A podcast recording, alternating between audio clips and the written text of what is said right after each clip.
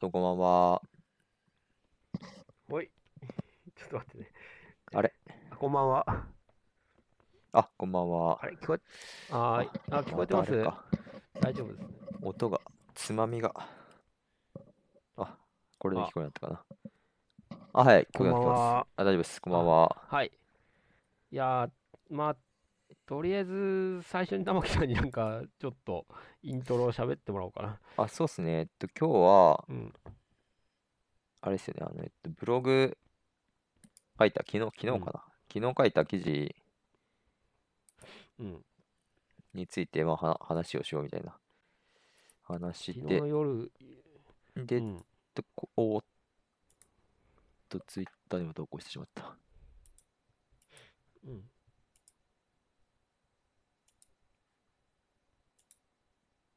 えっと、そうっす。これが、えっと、えー昨日書いた記事で、で、なんかコミュニケーションは昔からちょっといろいろ、なんか結構コミュニケーション苦手だったのを意識的に克服してきてしてきたみたいなところを、まあ、きっちりまとめてみたって感じですね。今まで結構断片的に書いたのを、まあ、記事としてまとめてみたっていう感じで、で、まあ、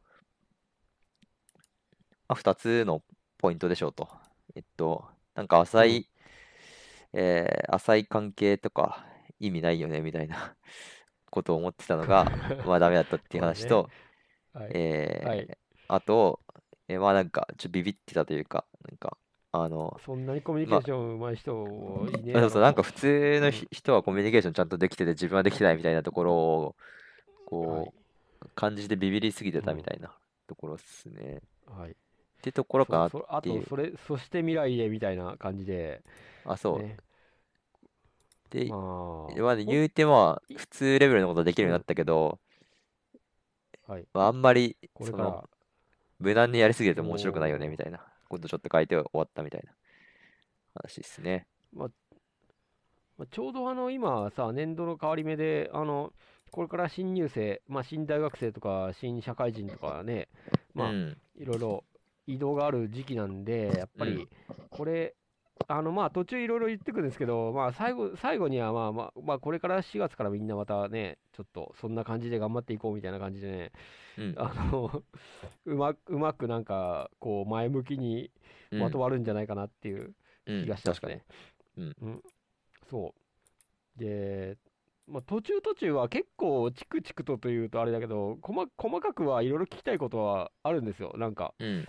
あの、というのは、あの、このブログの感想として、うんえーっとね、結構よ、タイトにまとまってるんですよね。あの、良くも悪くも。まあ、あいつもね、まあタイトル最近ちょっとまとめすぎなんですよね。なんか、どんどんタイトな文体に。うん、さっきちょちょっと精読するためにあのメモ帳ソフトでコピペした1700文字ぐらいなんですけど、これ。あ、そうそうそうそう、あすっごいの極端に短く書くのがあ最近の。まあだ、だからぶっちゃけあのもうちょっと詳しく書いてほしいなっていう感じはあったんですよ。ああ、はいはいはい。うん。その、まあ、最たるものがあの浅いコミュニケーション、まあ、早速そういう本題に行くと、うん。浅い、まあ、つまり浅いコミュニケーションをうんべ軽視してた時期というのは、まあ、これ、まあ、年齢でいうといつ頃ですかね。えっと、これが顕著だったのが、結局、私なんか、ちょっと、ま、あの、かん、えー、あの、あの、えっうんと、これ、なんか改まり始めたのが、つ妻と恋愛始めたあたりなんで、はい。に20代、25くらいまではずっとこんな感じだったのかな。ああ。えっと、それで、まあまあ、さっきツイートもちょっとしたんですけど、まあ、この時期には、つまり20代前半までは、うん。まあ、浅いコミュニケーションはちょっと別視していたというか、あの、まあ、お互いの価値観に高度な一致が見られ、趣味、うん学問、芸術などについて深い話ができる人間関係に価値があり、そうでないものに価値がないと考えていて、甘さや赤い浅い人人付き合いを馬鹿にするような発言を積極的にした。これは今になっては完全に間違いだったっていうと、まあ、あの、あの今間違いだったと思ってるというのは、まあ、あのいいんですけど、まあ、この時はこう思ってたわけで、あの、なんて言いますかね、あの割とこのブログだとあっさりそれは間違ってたんだって言って、片付けられてる感じが、うんあのやっぱさ、あの、まあその20代前半玉木さんなりに、あの真剣に考えて、まあそういう考えだったわけじゃないですか。真剣に考まあ、えてたってわけじゃないですね。あの、そうなの。真剣に考えてたわけじゃないですね。これは多分なんか、うん、あの、まあなんかちょっと DM でも言いましたけど、なんか苦手ゆえに、なんかその、そううん、いう、あの、まあなんか酸っぱいブドウ的になんかか価値がないということにししていたというか、はい。うーん。ででもそれでいいんですかね。その、まあ単に、単にその頃の時でもう、あの、自分にできない浅いコミュニケーションは、うん。まあ、もう自分できないからもういらないんだ。まあ、そん、そんだけなんですか？もう、もう、その頃の自分としてはそれでいい。てか、つまり玉木さんの中のその時期の自分がもうちょっと反論してこないですか？いや、いや俺はなんかあったんだみたいな。いやなんか反論するかもしれないですけど、まあそれはそうなんていうか世間を知らないがゆえの、まあ浅い見解って。感じですかねわかんないですけど。なるほど。まあ、じゃああんまりその時期の、まあ、考えにもう、あれですね。あの、今もう何か再評価の目もないし、いや、まあ、まあ、あんまないっ執着もないというか、すね。基本、なんか、別にそれでうん、なんかすごい深い付き合いがあったかっていうと、全然残ってないわけだから、うん。うん。ね。え結局、そのなんか深いとかって言ってると、なんか、ー、うん、その深い付き合いができてるはずみたいな思い込みがなんかまたなんかちょっと、なんていうか、距離うん、感が近づ、近くなりすぎちゃって、なんか、こう特定の人に依存しちゃうじゃないですか、また。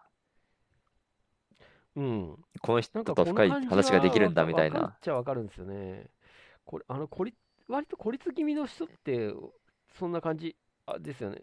で、一人そう、で、で、他の別にぐらいの、浅いその人間関係もないから、うん、その深い話ができるとうん、思い、思って、自分は思ってる相手に、すごいその、あの、依うん。存しちゃってみたいな。で、それなんか、そうですよね。で、相手にとってはちょっと、うん。そんな距離感で来られても困るんだけどな、みたいになって、ああ、なるほど。終わるとかね。まあ、そういうのが、よくある。はあ、これ、うん。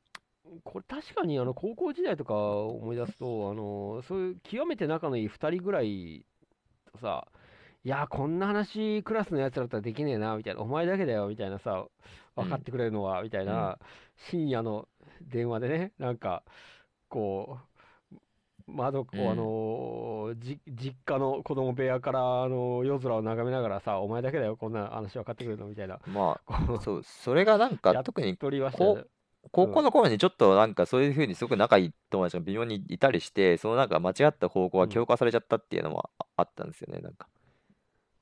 うん。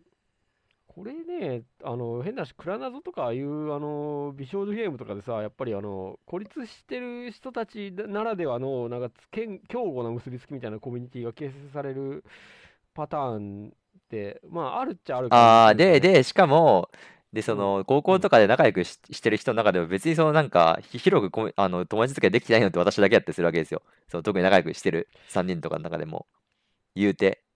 そう、ああ、そうなんだ。別にその、なんていうか、うん。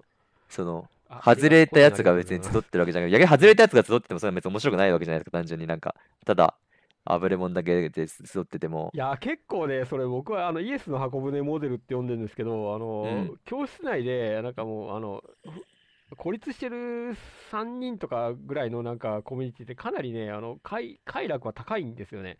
なんか、いや、いや、もう俺たち、私はね、高校3年生の時とかは、それとは別になんか本当になんか、孤うん。立してる人同士のコミュニティでやってたりしましたけど、やっぱ全然あんま面白くないっすよ、基本。なんか。別にだって、ただ一番、あの、なんか、孤立してる人たちが集まっうん、てるだけで、いわゆるうん。なんか、あの、で、全然別にそのなんか、なんか、なんか、特に必然性があって集ってるわけじゃないとかって、うん、相当なんか、これ自分の過去はもう失敗尽くしだみたいな感じで書いてますもんね。いやまあ、だって相当失敗してきましたからね、言うて。高校の部活も最初に入った大学も次の大学サークルも最初に就職した職を逃げるように途中逃げやめてきたみたいな。大体もうーう2ヶ月失敗しん。て、結構厳しくなってみたいな。まあ一番大学の、こあれっすけどね、あの、は、うん。大学短歌サークルが一番と手ひどい失敗だったんトラウマとですけど、してちょいちょいツイートされてますけど、そう。高校の部活ってのはあんまりよう知らないんですけど、あ、ど高校の部活は、これはなんか同学年とは仲良かったんですけど、後輩とか入ってきて、なんか、あの、後輩と仲良くできなくて居づらくなって、なんか途中でやめたみたいな感じの話ですね。え、な、何部なんですか？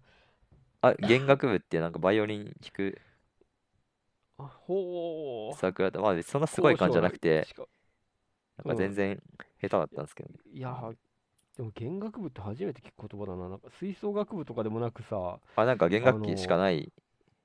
弦楽器しかないんで、だから弦楽四重奏とかやる感じなんですよね、多分。あ、そうそうそうそうこ。まあでもそんなう全然うわ、め私は全然すごくなかめっちゃったんで。高級な、うん。うん。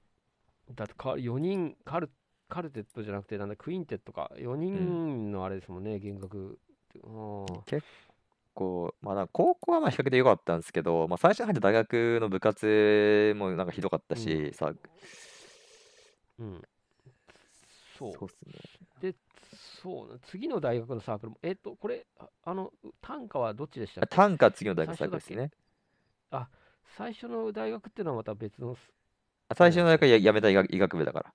辞めた医学部でオーケストラ入ってたんですけど、もうもうく、クソだったね。クソっすよね。もうなんかもう、全然も 結構音楽、音楽関係なんう、いや、音楽だだけど、私レベルめちゃくちゃ低くて、高校の時とかマジうん。ゴミだ、ゴミレベルだったんですよ、高校の弦楽部って。で、大学の、あのオーケストラ入ったら、なんか本当になんか、レベルもかすいし、なんか人付き合いもできないからっていうので、なんかもう、もう浮きまくって、もうなんかうん。終了みたいな感じだったんですよ。ね。あ吉野さん、スパルタさん、かおりんさん、こんばんは。あ、こんばんは。なんか、あ、コインもはい早速、吉野さん、七海さんうん入れてくださって、あはいりがとうございます。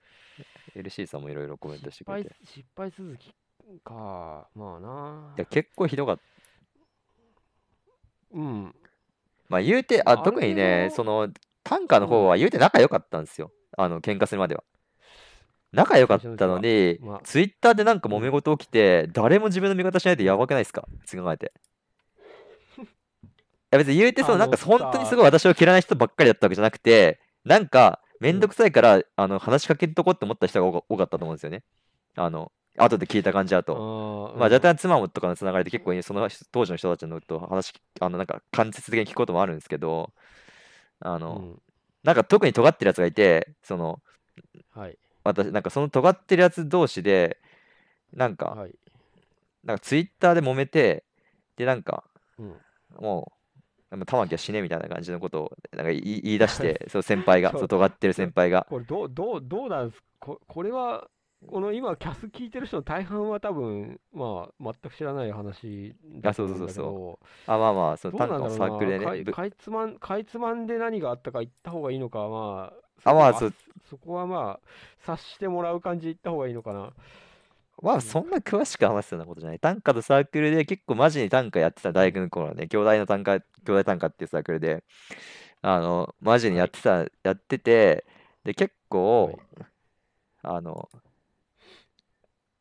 ガチにやってたんですけど、ある時、なんか文学館の違いみたいなので、ツツイッターでいきなりなんか喧嘩が始まって、なんか突然なんかその先輩に刺されて 消されたっていう、消されたっていうか勝手に私がショックショック、メンタル結構良かったんで、当時。あの、うんショック受けて勝手に自分は去ったって感じなんですけど。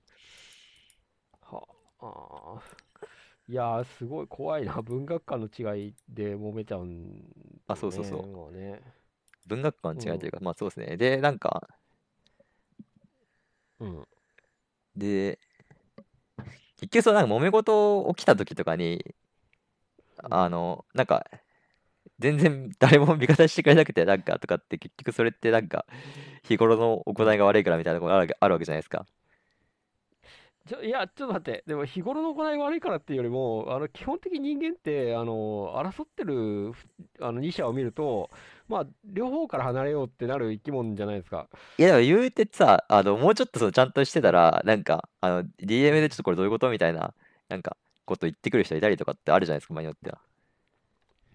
いや、僕はもうあんまり期待してないですよ、それは。あの、まあ、あの、結構親しいと思ってた人も、まあ、とにかくなんか安田と誰かが争ってる感じまあまあまあどっちにしろ。まあまあまあまあ、それは確かにそうかもしれないですけど、少なくともその揉みた、揉み、仮に揉みだとしても、それそのまま自分が一方的に、ああ、もう言われちゃったってなって、もう行くのやめとこうとはならないじゃないですか。罵倒になんか、だ、なんかしらちゃんとやったら、あの、多少リカバリーできるじゃないですか、うん多少も揉めたとしても。そうね。結構ね、あの、ま、まず大学時代にあのツイッターがあったっていうのが、もう僕の、あの経験からはないことなんで、あの、だいぶノリが違うと思うんですよね。そうそう、だから、受ける受ける、最後まで結構別にお互い仲良かったのに、いきなりあ。ツイッターで喧嘩して喧嘩会になるっていうのは、なかなかちょっとうん。オタク臭いというか、なんかどどうんウケるなそれでも純粋にそういう短短歌とかに関係するその芸術感があれだったんですか？あもうそうだし、ちょっとそのなんかさ、なんか、あの、うん。まあ女性関係のトラブルというか、なんか、ちょっとそのサね。サークラっぽい、そうた単単にたその短歌に関するちょっとその背景、バック、バックグラウンドには、ちょっとそのうん。なんか、なんかサークラみたいなうん、話やもあったりしっぱそういうそうじゃん？なんかチンコマンコ問題がやっぱ根底にあるわけじゃないですかまあ多少あったりして、まあまあ株株構造としてねまあ一応そのその直接のうん。その喧嘩の話題としては一応文学館にか閉じた話ではあっいやーだからそれ表面上部構造なわけですよね。まあそれは、まあいやでそうじゃなきゃおかしいよ。だって仲のいい友達がさそんな短歌に対する考え方違いで揉めるはずがないっていうかいやまあ仲のいい友達って感じじゃないですね。まあうん仲のいい先輩、仲な、仲がいいというか。まあ、そこ、そこ無難やってきた。でまあ絶対株構造があるはずじゃんするか。はまあねまあまあまあまあまあ。でそうじゃなきゃそこまで揉めないと思うんだよね。まあねまあね。うん。そうですね。だだからまあ男女とかは本当にあの気を気をつけないとすっごいあのまあズタボロになるじゃないですか、うコミュニティが。うん。それは一つあるしうーんまあ男女が開催してなくてもまあズタボロになる場合は確かにあるまあ見てきてるけどね。まあね。うん。まあ、ズタボロになったっていうか、私がいなくなって終わったっていうだけの話なんですけどね。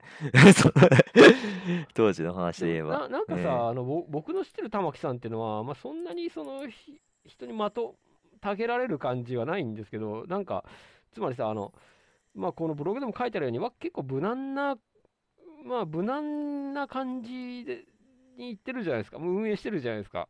あ、そう、だから、そこはなんか今は、うん。ちょっとその、あんまりそのね、人のうん、なんか、踏み込んだことあんまり言わない方がいいんじゃないかとかってのはちょっと、あ結構失敗してきたんで、言ってたん言ってたんですね、あ、いや、割とアグレッシブに。言ってた、いや、言ってたわけじゃないです。あの、消極的なところは変わんなかったんですけど、まあ、なんていうか。な、うん、まあ、その根回しとかなんか、だからつまりその、ひなんか普通のなんかし、あの、普通のひ人がやってるそのなんか、だからここでいうその浅いコミュニケーションっていうのを全然やってなかったってことですね。あーなるほどで、で、まあ、なんかスケープゴートになっていったというか、いや、スケープゴートになったというよりは、結局その起きたこととしては、ただ単純に、その、まあほとんどその、その先輩と揉めただけなん、うんだけなんですけど、うーん。な、なるほど。な割と謎が残る感じの話だけど、まあ、まあね、うん。でもまあまあ、でも玉木さんの中では浅浅いコミュニケーションを軽視する、まあ、んたことに、まあ問題があったという。あまあ、そうだと思いますね、それは。まあまあ、そのことだけじゃないですけど、あの、今までのすすべてが。うん。なるほどね。浅いコミュニケあ、すみません。ちょ、ちょっとあの、えー一本取ってきますんで、一本あはいはい。のなんか喋っててください。あはい。じゃあちょっと、えーコメントを読むか。ツイッター陰口じゃないですね。ツイッター表口ですね、これは。あの、バトって、バトって普通に、普通に公開やからし死ねって書かれたんで。えっと、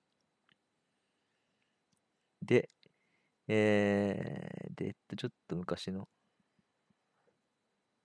コメントこれ、ティーカップ、えー、掲示板？ティーカップ掲示板ってなんだ？古すぎませんかこれ？ティーカップ掲示板。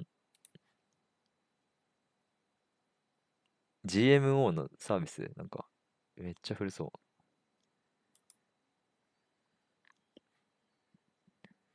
で、そう。で、そう。このね、結局その、まあ、浅いコミュニケーション、浅いコミュニケーションって言うとあれだけど、なんかやっぱりあの、まあ、言うて人間ってその普通に、あの、話してる人に好感も持つじゃないですか、やっぱり。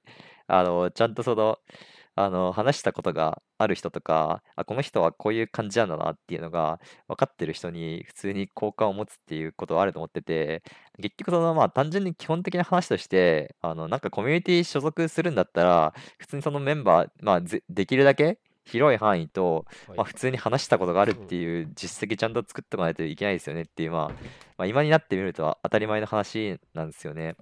ああ。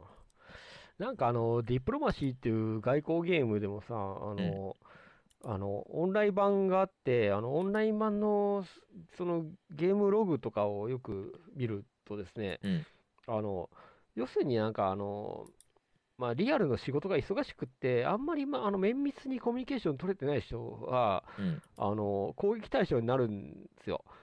あのうん、えーだディプロマシーってあの、まあ、要するに第一次世界大戦の時のロシアとかトルコとかいろいろね、うオーん、ストリアとか、あのあれ国、国を割り振って、まあ、外交をや、やりながら戦争するゲームなんですけど、うん、なんなんかあのログを一時期さ、すごいあの楽しく中毒的に見てた時期があるんですよ。なんかね、あの、あの話の内容っていうよりも、あの忙しくてあんまりその会話してない人は、な得体が知れないから、まあ、共通の敵にしちゃえみたいなところがあるんですよね。うん、こう。でそこであのこうディプロマシーってゲームで有利に運ぶためには、まあ、あのとにかくあのあの制限時間とかその発言な多分文字数制限とかあるとあマックスまでなんかとにかく他人と喋るみたいな。うん、で、まあこまあ、その顔が見える人っていうのはあんまりスケープゴートにされないなっていううん。感じが、うん、それをよ読んでて思ったっていう。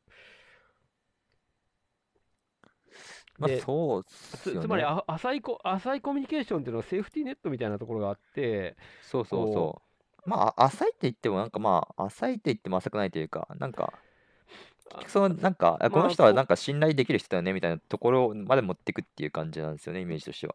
それですよね。で、まあ、これ人類学的に反転して言うと、信頼できる人っていうのは、要は、あの、あ、いや、やばい人ではないです、とにかくっていうさ、あの、あ、で、あ、あ会そうかどうかは、う。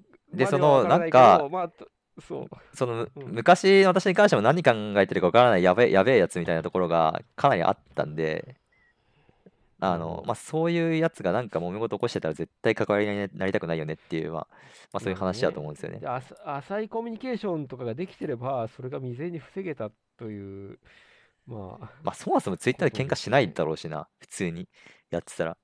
うんん。まあ、若干その単価会話については、どっちみち避けがたくあったような気まあ、も特にね、結構ね、そのなんかうん、体制批判みたいなことや、結構た単価支給派が結構あるんで、そうなんだ。あの、がっつり。体制批判やってたのがまたまずかったんですよね。はあ。いやー、なるほどね。うん。深い、深いっていうか、そう、恐ろしいね。単価って、そんな真剣になんか、あれ、あ、や、やばいっすよ。人今でも結構、ね、喧嘩ばっかりっすよ。うん。単価会話、ツイッターで、今でもずっと、リアルタイムに。私全然見てないですけど、最あ、近は。今日、妻からチラチラ聞くと、もう揉め。事とか、なんかうん。告発とか、そんなばっかりっすよ。多分、関界隈って。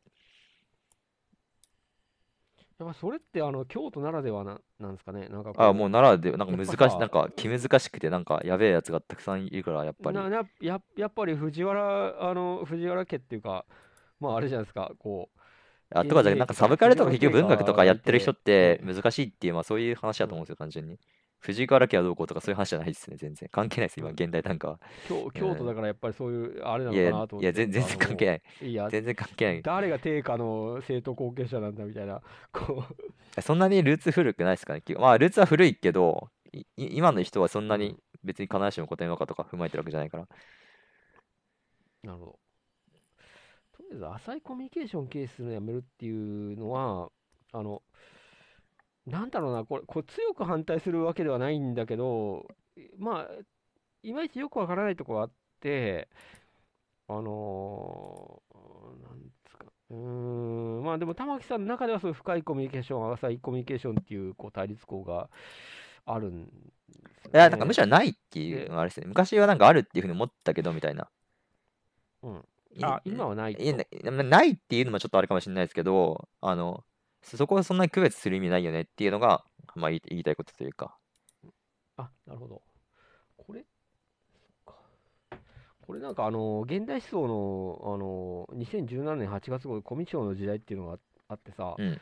あの、そこでなんかね、あの、ちょっと書いてある文章で、あの、あすかキャッチボールがね、なんか、できないと、なんか雑談うまく回っていかないみたいな話があったんですよ。誰が書いてましたっけ、それ？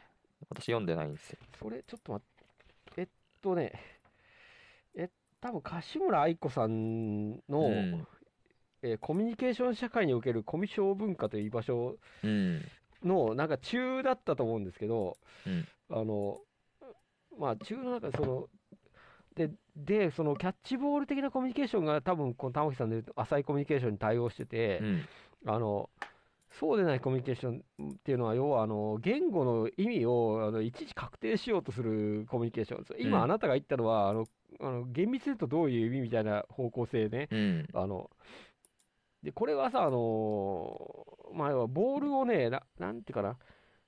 だ、だからまあなんか、こ、この柏村さんが言うとこのうまく回ってる、その浅いコミュニケーションっていうのは、あ、そういえばそういえばのつながりなんですよね。うんあの、なんか、私こういうこと、こ、この間こういうことがあったんだって、そういえばそれは、あ、なんとかって言えば、例えば、その、まあ、タイってビリヤニ食べ、この間食べてとかさ、なんかいろいろさ、そ、そういえばで、あんまり相手の言ったことを細かく検討せずにキャッチボールしていくみたいな、うんあの、で、それに対して、あの、なんていうかな、あの、あまあ、そういう連想的なコミュニケーションじゃなくて、あ相手の言った意味をいちいちこう追求していくと、なんかそこでボールの投げ合いが止まってしまうみたいなうん。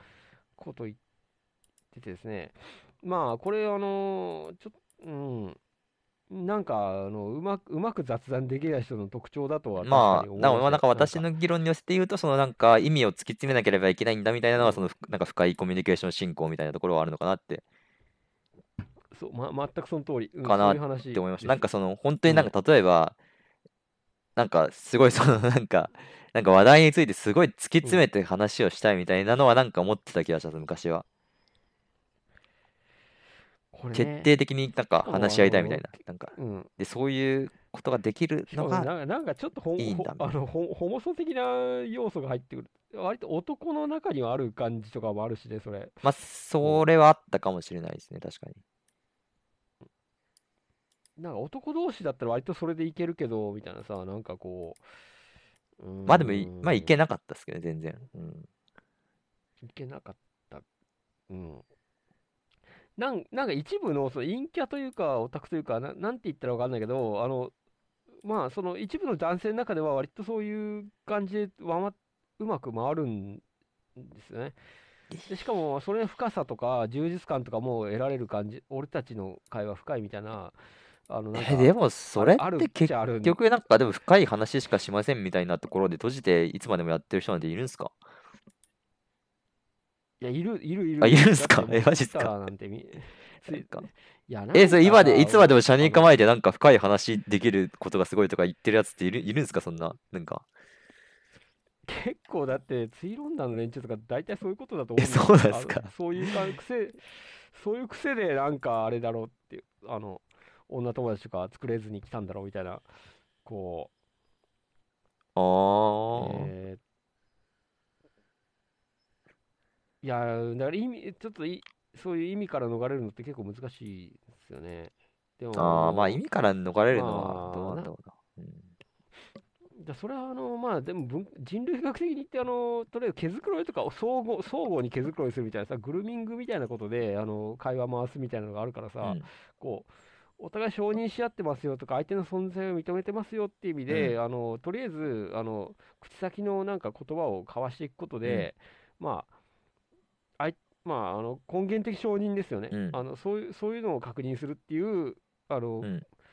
コミュニケーションでそうそうでそのなんかいい感じのコミュニケーションできたってところに関してその世界一般ってそんなハードル高く設定しないんですよねみんな。例えばこういう仕事とかってその確かに有効的にこの人はいい感じで信頼できる相手だなってなんか認定されるハードルってそんな高くないんですよね実はなんかあのまあそうだよね。そう、だからそんなにすごい、その、は、結構、逆に高く設定しないというか、みんな別に、そんなになんか、すごい、なんかうん、じ、なんか力量をかけてコミュニケーションしたいと思ってるわけじゃなくて、全然、あの、いい感じに、そのなんか、友好的で信頼できる感じだよね、みたいなところ、パッとできれば、それで OK くらいにも思ってる人が多いと思うんですよね、多分。うん。そうそうです、そうです。あの、最低限の人間性チェックみたいなやつ。例えば、あの、まあ、ヤフーニュースのさ、トップに出てくるのさ、うん。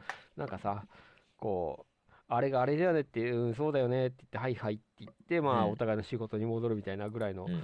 なんだろう、今で言うと、まあ、えー、まあ、あれですか、あの、まあ、渡辺さん、さ菅、渡辺直美が、うあの、オリンピックとか言ってひどいよねって言って、いや、あれはないよな、みたいなこと言って、うん、まあね。で、まあまあまあ、もう一言ぐらいなんかあ、いや、でも、なんか、まあ、でも、多分私の職場とかだったら、うんその話題自体ちょ、っとき踏み込みすぎな気がしますけどね、なんか。あこまあ確かにね、ただヤフー、ヤフーのね、ニュースって結構さ、そういう意味ですごいうん。ものがあるってさ、あの、僕らは、あの、どんな話題でも、まあ、その、い多様にやろうと思えばい、まあ、できるわけじゃないですか。うんまあ、何についてでも話せるけど、ただ、あの、全く知らない人と何の話するんだって言った時に、うん。結構ヤフーニュースのトップページに出てくるやつって、あの、なんかね、とりあえずじゃあこれにえ、ニュースの話やってする、するんすか？しない？僕、職場の人はそれしかない。むしろ、あのコミット話は何にも通じないんで、ヤフーニュースぐらいの感じになるっていうのかな。ああ。いや、も、もっとなんか普通になんかせい、なんか、い忙しいっすか？とか、なんかそんな感じじゃないですか？わかんないですけど、なんか あ、そう、そうなん、そうなの。いや、まあ、それも言うっちゃ言うけど、あのー結構ヤフーってのは、あのーほら、もう、時代遅れのページですよね、あれは。ああ、でも、いつや、ニュースのえーっ話し、となんか危ないなって思っちゃいますね。なんか、結構その思想が違うから、やっぱり、危険世の。中の人って。あるあるある。それはある。なんか、そういう、ただから普通になんかツイッターとかでなんでかリ、リベラルしかいないみたいな、なんか前提で喋っちゃってるところはあるけど、実際普通に右派たくさんいますからね、世の中。ね。普通の人で。あるある。だから、安直になんかうん政治的な渡すのめちゃくちゃやばい。西野の悪口とか言うとさ、なんか西野をリスペクトしてる人とかいてさ、すごいなんか、西力野が生じたりするんだよね。うんだ西野はダメ、な西野はやばいっていうのは、もうなんか、あの、全体的には通じない話なんだなってことを思い知ったりするんですよ。なんか、西野ちょっとね、みたいな感感じで、もう共通前提だと思い込んで喋ると、いや、俺西野のラジオ聞いてて、西野さんは割とさ、いいすげえと思ってんだけど、みたいな感じの人うんと、不意にぶち当たるんで、やばい。でもなんかあれ、やばいってなった時のなんか世の中の人の回避の仕方も面白いなって思ってて、なんかあのう、ん。飲み会で、結構なんかたくさん参加はししてるなんかリモート飲み会みたいなので、あの、森森のうん森し森元市長のあのうん女性蔑視発言と絡めた、なんか冗談を言った人がいたんですよ。冗談を言った人がいて、いたんすか？で、なんか、で、そその、なんか、あの、その参加者の中に、なんか、普段はそんな感じしないんだけど、うん。結構そのなトラトランプが好きだったりとかっていう感じの人人がいて、安倍首相とかトランプとか結構好きな女性の人がいて、あの、で、森さんって別にうん。本当はそんななんか、そんな女性蔑視とかじゃないんだよって言ったんですよ、その人が。お。で、言って、で、どうなるかなって思ったら、もうシーンってなって、あ、やべってなって、うんシーンってなって、あの、何もなかったからね、次の話が始まったっていう、なって。だから結構普通、なんか世の中の人って、あ、やべってなったら、あもうとりあえず、うんもう、なかったことにするっていう感じになるんですよね。そうですね。だからこのさ、あの、玉木さんの言うさ、浅いコミュニケーション十分みたいなのは割とね、あの、ちょ、っと僕から見ると、でも、でもまあ結局職場の人間とかと本当に浅いコミュニケーションしかできなくって、あの、ちょっとでも中身のある話になると全く通じないっていうことに、今、あの、割と悲しみを感じる時もあるっちゃあるんだよね。なんか、まあでも、それはやっぱり安田さんがなんか期待がある、なんか、あの、安田さんの職場のその性格的になんかそういうなんか話ができてもおかしくないみたいな期待があるからじゃないですか、逆に。なんか。ああ、そうなんだ。いや、あるからじゃないですか。わわざわざ安田さんしかわかんないですけど。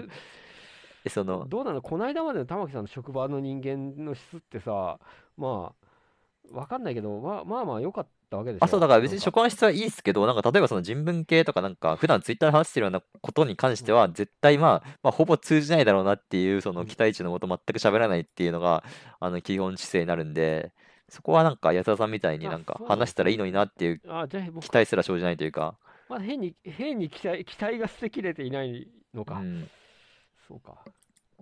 まあ、そう言われてみればそんな気もしてくる。うん。うん。まあ、いや、もうかなり期待ししてないとは思うんだけどね、うんまあね。まあでもそのなんか実際そうなんか安田さんなんか政治とかの話好き、好きな人は結構いる感じですよね。なんか多分聞いてる感じだと。なんか方向性が違うだけで、あそのジャンル自体の関心は結構似てるというか、安田さんの職場の周りの人って多分。ジャンルが微妙に関心のジャンルが被ってるから、なんかそこが微妙になんか話してもおかしくないみたいなところが期待として出てきちゃうんじゃないですかね。そう、そそんで話した後に後悔するっていうね。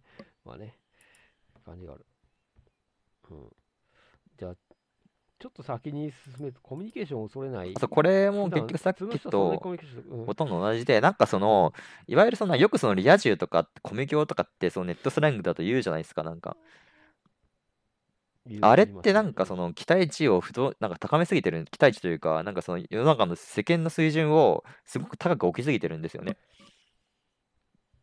あのうん要するになんかその、なんかコミュ障の俺らとみたいな、ちょっと、ま、ちゃんとなんかしてる世間みたいなこう構図ってよくあるじゃないですか、ツイッターとかだと。まあ自虐的にな、なんかあの自分を自分は発達だとか、いやいや、まず発達自分は発達障害はまたちょっと別の話なんで、ちょっとそこを混ぜると、あ、うん。はい。まあ、それはちょっと、まず一旦置いといて。まあまあ、うん、まあまあ、自分は陰キャなんでみたいなのはツイッターの中で受けるキャラクターですよね。まあ、まあ、まあ、そう。で、なんか、まあ、そういうちょっとに、なんか、構図でちょっと喋ってたようなとこ、なんかし、したようなところがあったんですけど、昔は。結局、なんか、それってなんか、その、世間を高く見積も見積もりすぎてるというか、あの、実際そんなすごいことしてるわけじゃないんだよってことが、まあ、分かってくるんですよね。やってると。まあ確かにね、あの、いわゆるコミ教って思われ、見なされてる人たちも別にそんなにコミ教あ、そうそう。で、結構その苦手なまあパターンとか、いろいろあるんですよ。人によって、その、得意なパターンと苦手なパターンがいろいろあって。で、なんか本当にうんコミュニケーションマジで強いなって、まあ、たまにいますけど、結構少ないと思うんですよね。そうだよね。たたまにいるの？だけど、なんか、たまにいますよね、コミュニケーションすごい強い人って。うーん、なんか、最近ちょっとよくわからない、これは。あの、なんか、結局みんな自分、自分と似た座標の人間と親しくなるそう、だから、その強いパターンと弱いパターンがあって、うんこういう人とは仲良くできるけど、こういう人とは仲良くできないみたいな、得意不得意が結局あるんですよ、人によって。あの、そうなんですよだから別にみんなそんなすごくな上の人たちも上、そう。上の人たちも上同士でしかつながれないんで、別に一緒なんじゃないかという気もするんだよね。でそれでなんこで、なんかそのこのなんかブログに書いた例だと、私とか昔はなんか自分がなんか話が盛り上がったような自分がなんかコミュ障だから悪いんだみたいな感じで、ちょっとうまく喋らないとみたいなところにすごはいいプレッシャー感じてたんですけど、別にうまく喋れなくてもいいんですよね。うん別に話盛り上がらなくてもいいし、場合によってはその相手はそんなに話好きじゃなかったりすることもあるわけじゃないですか。これはね、結構面白い、あの面白いっていうか、その通りなことだうん例えばそこキャスとかでなんかこう誰かが登壇して2人で喋ってる時にまあ大して盛り上がらない時ってあって、あのこうやって要するにそんなに2人ともコミュ力強くはないわけですそうそうそう、大体でね、もあのあの、そうなんですよね。うん。でもそれはさ当たり前の話でなんていうかなあのそもそもラジオとかテレビのバラエティ番組みたいに会話がすごいさ盛りキャッキャ盛り上がることの方がむしろ、うんあの例う外ん。なんであって、まあそこらの普通の人同士が2人で喋ってうーんうーんとか言ってお通夜みたいになって別に何にも不思議じゃないんですよね。そうそうそううんでその気まずさみたいなのを感じるじゃないですか、うんででも気まずさを感じること自体が多分バラエティ番組とかラジオとかのプロの喋り手を規範にしてるからそれに比べて劣ってるみたいなで感じで気まずさを感じてるそう、でなんかそう不で不安に感じたりとか、なんか自分がダメだからって思ってる状況ですごい閉じてるじゃないですか、なんか自分の状態に。それで相手から見るとすごい不安になるんですよね。あの、え、なんか自分のこと楽し話して全然楽しくないんじゃないかみたいな風に見えるんですよ。それって。あ、なんか自分とこれも話したくないのかな、僕この人は、みたいなな感じに見えちゃうんですよね。そういう状態って。あなんかたこの辺ちょっと玉木さんと若干あのあのあれなんですよ感覚が違うところで、なんか僕はあの別になんか自分はにコミュニケーション苦手だとあんまり思ったことがないんですよね。まあ、得意っすよね、どう見ても。うん。たただちょっと最近はあのそういううぬぼれないようにしして 言われないように、はい。うぬぼれないようにしようみえ、たないんか、なことはあれっすか、逆普通に高思ってる校とかから割と得意だったみたいな感じですか？いや、いや違うね、高校はぼむしろぼっちに近いっていうか、あのイエスに運ぶ、イエスの箱舟型で、2、3人の超仲いい人と、それ以外のクラスのやつらみたいな、うん。こう、対なんで私は大差ないですね、そこま そこまであは。のそう そうだよ、あのぼぼっち歴はあるんですよ。あのなんか、でもなんだろうな、こう、えーっとね、ななんか、今は、とにかく今はないのね、こういう苦手意識が。おそらくツイッター始めて以降は、あの、まあ、もちろん僕もあのいろんな人に嫌われたりさ、なんかししてきてる失敗体験もあのあるんですけど、ただあの、全体的にツイッター始めて以降は、まあなんだかうまく回ってると思ってるんえ、でも別にツイッター始めてからコミュニケーション強くなったわけじゃなくて、そのなんか、なんかぼ、うんなんか、ぼっち状態みたいなのってもうだいぶ前から抜けてたってことですよね、ツイッター始める前。いや、ツイッター始めるのぼっちだったと思います。ああ。なんかもう、でもそれはコミュニケーション力が低いからじゃなくて環境がたまたまそうだったからとかって話なんじゃないコミュニケーション力はあん、あの、だからあんまり高いと思っちゃいけないんだよなって、ぜ実質全然高くはなくて、ただ、あの、ちょっとその、あの、まあ、もしもそのあんまりツイッター始めたからといって、あんまり話し相手たできないしみたいな人と何か違うとしたら、なんか僕は結構失敗フィードバック能力が高いような気がするんですよ。ああの、結構ううまうまくいかなかったことからいろいろ考えて、次はそれ避けようとする傾向っていうのかなあ。う。ん。なんか、それが、まあ、あの、あるのかもしれない。いや、あの、結構だから僕、僕、まあ、コミュニケーションってさ、人って結構、あの、AI、AI っていうか、アルゴリズムがあって、なんか、多分玉木さんも僕も、あの、人ってその他人と何か会話するときに、まあ、あのあれ7割ぐらいはあのもう自動的に AI で、ああのそれは自分の今まで経験の蓄積で喋ってると思うんですよ、うんアルゴリズムで。3割ぐらいがその場で頭で考えてるっていうか、まあそうそうですよね。うん。そうそう。でそれで言うと、僕はあの結構あの、過去の体験のフィードバックが強くて、あのこういうこと言言ってはいけないとか、パターンがなんか膨大に仕込まれてる感じがするんですよね。で、まあ、それで、まあ、まあもちろん新規の失敗もまあバンバカしていくんですけど、うなんかそういう、あの、あれです、あの、ツイッターとかやってても、あんあんまり交友関係広がってない人とか見てると、なんか失敗体験あんまりフィードバックできてないんじゃないかという気がしうんしたりとかしてる。ああ、そう、またそれはあるのかもししれないですね。失敗して同調する。うん私も失敗してずっと同じだったらやばかったもんな。うん、これ変な話、松岡修造とかがなんか僕は失敗大好きみたいなさ、失敗してどんどんし人は成長していけるんだみたいな、なんかい、あれがあるんですけど、いやー、でまあも、確かにそうだよなみたいかな。でも私は、どんどん失敗していこうでも。失敗しても結局気づきがなかったら、なんか初めてなんか恋愛きっかけで初めてなんか糸口見えたんですけど、それなかったらずっとダメなままだったからな。きっかけに対する気づきがないとなかなか糸口は見えないですよね。そうですか。でもな、なんかでも、基本的に内省的な人間じゃないですか。こうやってキャスでこういうテーマで喋ってること自体がさ、僕ら内省的な人種で、うんまあ、どちらかというと失敗から多く学ぶタイプの人間だと思うんですよね。ああ、でも、そうっすね。まあでも失敗だけじゃやっぱ学べなかったんだろうな。なんか、どうしたらいいかみたいなところが、まあ、確結構成功体験も誰も教えてくれないところではあるから、なんか、うん。まあでも、す成功体験でも大事なんですよね。うなんか、あのあ失敗体験しかない人は、それはそれでちょっと、やっぱりうん。うまくいかなくて、まやっぱ人間ってこうやった時にうまくいったっていうすがってなんとかも失敗のを考えていくあ、しかなかったらどんどん偏屈になっていくだけですよね。そうっすよね。失敗もせ成功もする必要があるんだよね、これがまた。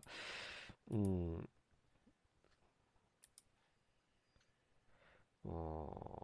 まあ、で、まあ、なんせ、今現在はコミュニコミュニケーション、レッド意識はないと。まあ、うまくいってますね。大体、職場とかも相当うまくいってるし、つまり昔は苦手だったけど、今は苦手ではないうん、そうですとね。そしそして昔はなぜ苦手だったかももう見えているとそうですね。あ、まあ大体ここなんじゃないかなって思いますね。この2つかなと思って。うん。なるほどね。まあ、普通の人はそんなコミュニケーション得意ではないって全くその通りなんだよね。なんかこう。そう。うん。やっぱりそのなんか人が困ってる時に助け、なんかそのコミュニケーション的にそのなんかケア、まあ、ケ講義のケアというかなんかその、あのサポート的なコミュニケーションできるようになると、よりそのそのなんか、あの感謝されるんですけど、そこもやっぱりその、あの自分にが余裕を持ってその見てないと、ひ人を助なんかうん助ける側に回れないから、あの、うんやっぱある程度そのなんか、そのじじ自信っていうのはちょっと違うかもしれないですけど、ちょっとその気持ち的な余裕がないと厳しいと思うんですよね、常に。うん。なるほど。まあ、確かおじ、なんか落ち着くと、そ結構、まあみんなコミュニケーション苦手だよね。なんかさ、こう、いや、うまくいってるコミュニケーションのモデルとかを僕らは、あの、しなんかメディアとかで見慣れてるからさ、あの、生身の人間同士の会話っていうと、まあ、相当寒い場合がほとんどだし、まあ、それはフィクションと現実の違いだろうなっていう感じもしますね。うん、まあ、会話は実際寒くてもそんなに問題ないですからね。そう、そうなんだよね。これは思いますよ。だから、なんか、なんか、まあ、今はそんなにテレビの時代じゃないけれど、やっぱバラエティ番組って、あの、の雑談ってもうすごい絶妙に上手でも、え、それバラエティみたいにうまく喋りたいとかは私は思ったことないですけどね、全然、常に。うーん。な、な、まあ、あれが、こうでもさ、、ああの、の人たち喋り本本当う年の、まいっすよね。うん、YouTube とかで最近なんかあの、ちょっと YouTube 見てるんですけうん、ど、あの、宮はい、迫とかなんかあの、オリラジ中田とかいるじゃないですか。あの、プ、プロ。の吉本吉本の YouTube あって。もっとはい。は、あの、西うん。野とかもそうですけど、ああいつ喋りめちゃくちゃうまいんですよね。あの、元、うま、うま、うま元い。吉本芸人って。びっくりするくらいうまくて、喋りが。ちょ、ちょっとコメント読みはもう、あれで、玉木さんに任せるからね、あ、あ、はい。こコメント、そコメント、そうですね。えっと、えー、あ、台本。まあ、そう、台本そうですか。台本もあるか。そうっすよね。う、台本もある。台本通りにやると結構うまくいくもんだろうかな。なるほど。うん。えー、まあまあ、まあそうですね。まあまあ、まあ、そう、そんな感じなのかなと思僕らはって。所詮素人同士のコミュニケーションなうんん。で、まあさ、結構途中詰まったり、なんか、きなんか変な気まず、気まずいし沈黙みたいになったりとかを、うん。あの、当たり前のものとして受け入れていくと、なんか、あ、そうそうそう。だからそこでね。いちいちなん。か失敗しちゃったかもとか、別に思う必要ないんですよね。そうそうそう。あの、結構僕らの頃はテレビが基準だったんで、やっあ、ぱね、そうだった。あ本当の、にそんなことあります？せやで。だってネットないんやで、いやいやいや、私だって。テレビ世代でしたけど、子供のうん。頃は。え、そんなテレビみたいにうまく喋らで、ないとダメとかっていうのはさすがになかったと思いますけどね。いや、あの、逆、逆に言うと、あの、テレ、テレビっぽさを模倣することによって、あの、ある程度自動的に回ってたんですよ。まあ、あの、わかんないから、テレビのバラエティノリで喋っとけえ、ば、わ、あえ、そのの、友達とテレビと表、バラエティので喋るのとあったんですか？なんかそんな人い、ことなかったっすけど。あった、あった。いや、よ、で、表面上はそれでうまく回るんですけど、あの、け、結局、だから、今とは逆の意味で、その、阻害が生じてうて、ん。えーっと、い、今言ってるのは、要は沈黙とかなんか気まずい感じとかで阻害さうれてる、ん。まあ、うまく回ってない気がする。で、その頃はその逆で、まあ、あの、なんか、う表面的にはなんか、一見盛り上がってる感じするけど、あの、結局みんなテレビの模倣をしてるだうん。けで、誰も本音を言えなういん。し、なんか空虚にそういうなんか、バラエティの模倣をして盛り上がってるだけじゃないみたいな虚しさを抱えて帰るみたいな感じが、あの、25年う前のん。学生時代の感じだあ、ったんですよ。そうなんだ。へあの、え。そう。ただ、その頃はうまく言語化できなかったけど、今にして思えば、あの、誰でもテレビのバラエティで真似すれば、まあ、それっぽく回っ回していくことはできうん。るけど、結局、誰も本音で喋れないし、その、その中で心がつ伝わる相手も見つけられないし、みたいな、そういう空騒ぎの虚しさみたいそな 感じだれだいぶっったんですね。すね。へえ。いや、あったと思う。その頃知ってる人は、まあ、そんな感じあ、が、そうなんだ。手本にしがみついちゃってたんですよ、みんな。そうだ、なんか、みんななんですか、マジで。なるほどね。へえ。社会人でもいるわね。うんいや、今でも、今でもいて、だから今、アラフあ、ォーのまあね、社会人は割とそでも。なんかたま、えー見たことないな、うん。私はいるかな。まあ、いるかもしれない。いや、いる、いるよ。うん。だからそういう人ら表面的にはすごいカラカラ笑ってさ、盛り上がっているんだけど、あの、お互いに家帰ってハーブなしとか思ってるわけですよ。ああ、でも体育会。系だと結構ノリが結構厳しいことありますよね。私も確かに医学部の部活は結構体育会系だったんで、なんかノリが結構、うん。結構固定化されててしんどかったか感じはあった気がします。そうそうそうそう。で、ノリに合わせてワイワイやるか、そう、だから逆に言うとお通夜状態になるっていうかさ、あの、まあ、例えば変な話、メンズリブの人たちの話っうん。て、割とこう、うつや状態になるじゃないですか。うこう、ん。ああ、なんか真剣に話してシーンってなってるみたいなってことですか、おつやって。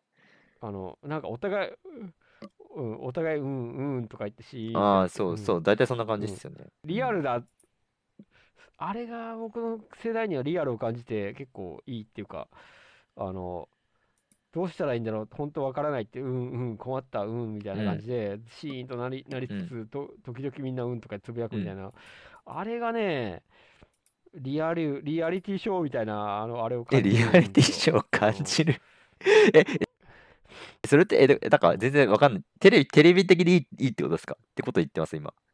いや、じゃ、じゃなくて、僕らの世代は、あの、そういうとき、困っ、そういう時は、とりあえず、空騒ぎで盛り上げちゃうっていう、こう、ああ、ほん、空間で、本当はなんか、そういうふうに深刻に話をしたかったってこと言ってます？なんか。そうそうそう、あの、僕らの世あ代と違って、む、むき出しにそういう、あの、お通夜状態が出てくるっていうのは、あの、結構ね、やっぱテレビの呪縛から、やっぱ、し下の世代はね、あれだよね、溶け、溶けてきてる。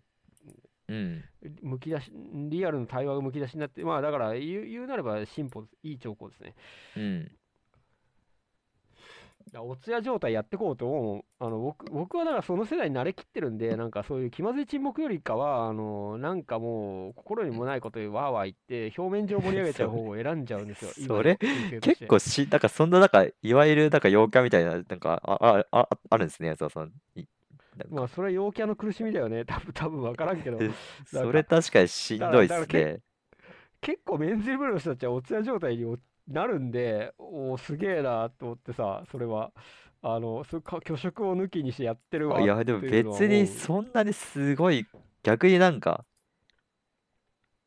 あ、そう、あ、でも確かに、そうだな、なんかでも、さんこんばんは。うん。でもそう、なんか無理にでも盛り上げなきゃいけないみたいなのが、多分み嫌いなんでしょうね、メンはい。ズリブとかに来る人は多分、おそらく。そ、そういうノリが。そう、それこそ、なんかそ、いわゆるなんかホモそこソとかって言われるやつじゃないですか、なんか、うん。ノリ、頑張ってノリで盛り上げないといけないって。そうそうそうそうで。大体それで下ネタとかなんか自。虐とかそっちじゃないですか、なんか、頑張うん。るとしたら。そう。になっちゃうから、だってメンズリブの人たちはちょっと嫌いな感じですよね、多分そういう。だよね。だからやっぱお、あれ、お通夜に、お通夜にもそういうん。う空騒ぎにないさ、新しい時代のなんか、あれがあるんだ、リアルが。そう。ああ、え、てか、まずそもそもね、あおれをね、お通夜ってうん。表現するのがね、新しいっすね、私の中でなんか、今聞いてて。あ、そう。いや、別に別に真剣になんか普通になんか当事者研究やってるだけのこと、ことをお通夜っていう風に言うのが、そのなんか過剰になんか。静寂を見出してるのがなんか面白いですね、なんか。いや、だから、気詰まりがね、すいい、いいんですよね。気あ詰まりしのないっすけど、別に、確か。面白いな、ー、いや、それ。あれそれ多分誰も気詰まりしてないですよ、僕、安田さん以外。それあ面白いっすね。勝手に気詰まりを感じてるのが、あの、あの、なんか、うんとか言っていう感じのメンズリブの人たちのキャスとか聞いてるとさ、ああ、あ、そもそも、そもそもあれですよね。なんか、別に現地じゃなくて、ただキャスを聞いててすでに気詰まりになってると面白いですよね。で、キャスで話した時って言うてちゃん。と喋ってると思うんですけど。だこれ多分ジェネレーションギャップだし、だと思うな。なんか、それもこしかジェネレーションなのかな？いや、ま、マジで僕は、僕らの世代、ああいうのにと向き合うのが怖くて、なんかもう空虚な。言葉でも、とりあえずは言って空虚な笑いをやってたんで埋め尽くしてたわけですよ。うん。うーん。盛り上がってる風な感じにしと、とりあえうずしとくん。っていうね、なんか、あれがね、だメンズえでもそれうんうんっていう。で、あれなんですか、安田さんってさ、例えばその職場のあんま気に食わないおっさんとかでも、その、表面上はさ、盛り上げたりするんですか？あ、そうそうそう。だから職場、あするするんだそういう感じですよ。うんあ、へえ、あ、そうなんだ。もうだ劣劣劣化バラエティ番組だよ、職場は。話なんか合わなくてなんかつまんねえみたいなことばっか聞きますけど、なんかその表面的にはそういうバラエティ番組僕やってるってことなんですね、実は。そうそう、くだらないこと言ってゲラゲラ笑って、ははは、じゃあね、みたいなさ。いや、そうなんだ、マジか。ええそれ面白いな。えすごい面白いっすねそれはちょっと新しいな。確かにせあれが新鮮なんだ。メンズリブのああいう感じ、新鮮なんですよ。なんかあの、こう、暗くてみんな黙ってる感じっていうか。LC ウィンさんはうんついてけなんか、スノップなノリなんですか？大学生の頃の。スノあ、そうそうそう、スノッブなのにだ。みだスノ何か本音で何か言ったらダメで、なんかもう、え、あそこれがスノップなノリなんだ。スノップってなんだっけ？なんか聞いたことあるけどあえずハス。に構えてなんか開逆的なことを言わなきゃいけないみたいな。ああ、教育、ああ、うん花持ちあこれほら、吉野さんも、吉野さんはね、あの、まあ、あの、あれですよ。あ、へえ。的世代が、あの、近いんで、まあ、そうなんだむまあ、とりあえず本音っぽいものむき出しにして黙るよりは、あの無理にでも、なんか空騒ぎで盛り上げてやってこうみたいな、そういう時代の、うん、あったんですよ。ああ、でも確かにそれあんまないのかもな。今、職場の飲み会とかでもそ無理に盛り上げようとしてる感じはしないからな。いやそれそれは確かに薄まってるのかもしれないですね。普通に。ツイッター会話とか関係なく。それうん普通に絶対そっちの方が行きやすい。うん。そちょっそう盛り上げ役ときついっすね、それ。きついで誰誰かに盛り上げ役が押し付けられるっていうね。でも、まあ、世代関係なくやっぱあるとは思うんだよな。明らかに、そうだな。まあい医学部は完全にそうだったかあれでしょ言うて玉木さら。んも多少多少はそういう覚えがあるでしょう。まあ、いや、医学部は完全にそうでしたね。あの、もうん。さて、ちょっとじゃあ次の項目いこう。この、無難なコミュニケーションその先へっていう、こうう、ね。はいはいはい。うん。これね、結構最近うんずっと、ちょっと課題、課題というかなんか、あの、今今後のね、なんかね、あちょっとね、人と話すときにちょっと壁を置いてる気がするんですよね。なんか自分でもそう思うときが結構ある。なんか、うん、壁というか、なんだろうな、なんか、気にしすぎてるというか、まあ、無難思考で言ってるという。で、なんだ、自然体になると、えっ、と、メリットとしては何があるわけですか？あでもそうするとなんか、その深いコミュニケーションができるまで、一瞬戻っちゃうんですよね。なんか話が。うん。メリットとして深いたた話ができるみたいなことになっちゃうから、うんなんか、若干戻っちゃうんですよね、今の。玉木さんが、あの、な何を欲しがっているからこうなるのかってこと一周、え、まあなんかやっぱりもうちょっとそのなんか仲いい友達とか増えるといいなっての思ったりしますよね。あそれはあの綿密なコミュニケーションを取るそのフォロワーさんとかそういうまあちょっとね、ちょっとその、まあ、うん飲み行ったりとか、DM な飲み行ったりとか飲みに行かないにしても。うん。本音で何でも喋れるみたいな。あ、まあね、私それやってるけど、昔もなんか結構一周もあるんだよな、こういうのってなんか。その、結局。あうんこれ、これ面白い、それ面白いね。一周回るんいですよやね。なるほど。一周回るんだ。だまあ一周回ってる感じはしてますなんかそういうぐぐるっと回る話だと考えると、その社交も踏まえた上で、なんかでも言うてちょっとこの、そんなことばっかり考えてると、本当になんか上辺の付き合いしかできないよね、みたいなところはちょっと最近思ってるところでは。なるほど。一周回ってきたわけですね。うん。なるほど。えーっと、いや、そうだよね。それは深いコミュニケーションって快楽高いからさ、やっぱり。あと、そう、深い、まあ深いとかとちょっと関連しますけど、なんかその嫌われるみたいなところをもうちょっとその別にビビんなくていいんじゃないかみたいな。あ、そう、ラスミさん言ってたこれ尖り出して、もともとなんか、その尖り、なんかそのこう結構そのなんか尖っと、まあ尖って自分に言うとちょっと恥ずかしいですけど、なんかう、ん。あの結構そのなんか、あの、今って結構そのなんか、あの、抑えてるんですよね、いろいろ。セーブしてる、なんか2割くらい、に2割って言うとあれかな。いろいろなんか、うんセーブして喋るようにしてて、なんか、たまに字字の部分が出ちゃってる時もありますけど、なんか、あの。結構セーブして喋ってるから、あの、まあそこはちょっとあったりとか、あとその、なんかその、うん。人に嫌われるとかって別になんかそんなにビビんなくていいのかなみたいなところはちょっと思ったり、なんか、仲違いするとかなんか、最近み、うん。人の都合たケースもすごい気にしちゃうとか、うん、あの、インターネットって特になんか、あの、すごい、ちょっとしたなんか、あの、こ、すれ違いでさ、あの、あいつはうん、すごい、うん邪悪だみたいなさ、うん、めっちゃあの、誰かが誰かを嫌ったりとかを垣間見てですね、うん、あの、で、ほら、両方、特に両方知ってたりすると、別にその、嫌われてる人も別に言うほど邪悪じゃなかったり、ちょ、ちょっと物言いが誤解を招きがちな人とかうさ、ん、まあ、その程度だったりするんですようん、ね。まあそうなんですよね。で、そで、そういうのを見てると、ああ、で、つか、最近なんか見る機会が2、3あったんですけど、あの、ああ、こうやってか、人、まあ、特にインターネット、SNS 社会っていうのは、こうやって人は人を、そういうすごい邪悪な人間とか、なんかす、クソな人間ってなんか見なしていくし、まあ、えでもまあ、それを弁解の機会もないしけど、かといって言われたからといって、もう、あの本人も気づいたり気、ほとんど気づかなかったりして、全然世の中そのまんま回っていくっていうかさ、うん、あの、そういう意味では、あのなんかちょっとしたことで嫌われていくんで、あの、気にしてもしょうがないなみたいな感じはあるんですよね。うん。そう。だから、そこが、まあなんかそのバランスだと思うんですけど、結構その、あの、そこ吹っ切れてる人って多いじゃないですか、特にツイッターのアルファとかだと、なんか、いやー、人から嫌われたりすることをがね、うん吹っ切れてる。やっぱそれ強い、まあ、ある意味強みではあるんですよね。なんか、うん。いやー、そうあちょっと話が違うかなあれは、うん。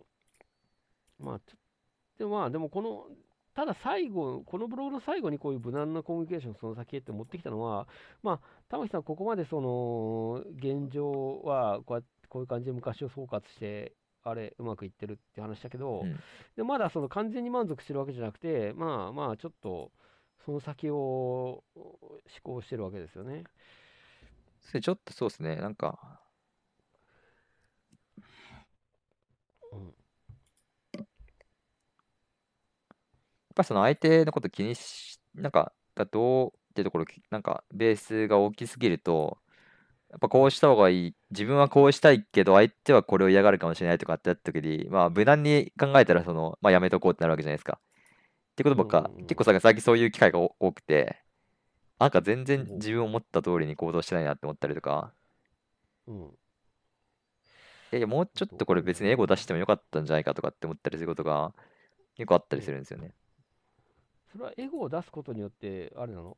あの、その相手とより深い関係に至れるチャンス？あ、いや、より深い関係に至れるというか、自分が まあすっきりするって言ったら、まあだからうん出せたのが良かったのかもしれないですけどね。え言いたいこと言えた満足ってこと？あの、まあまあ、そう。まあ、その、あるいはその、なんか、その、コミュニティの方針が自分の意見で決まるとか、かも、決まったかもとか、か。そう結構難しいところ、どこ、どれだけ通すべきかみたいなところって。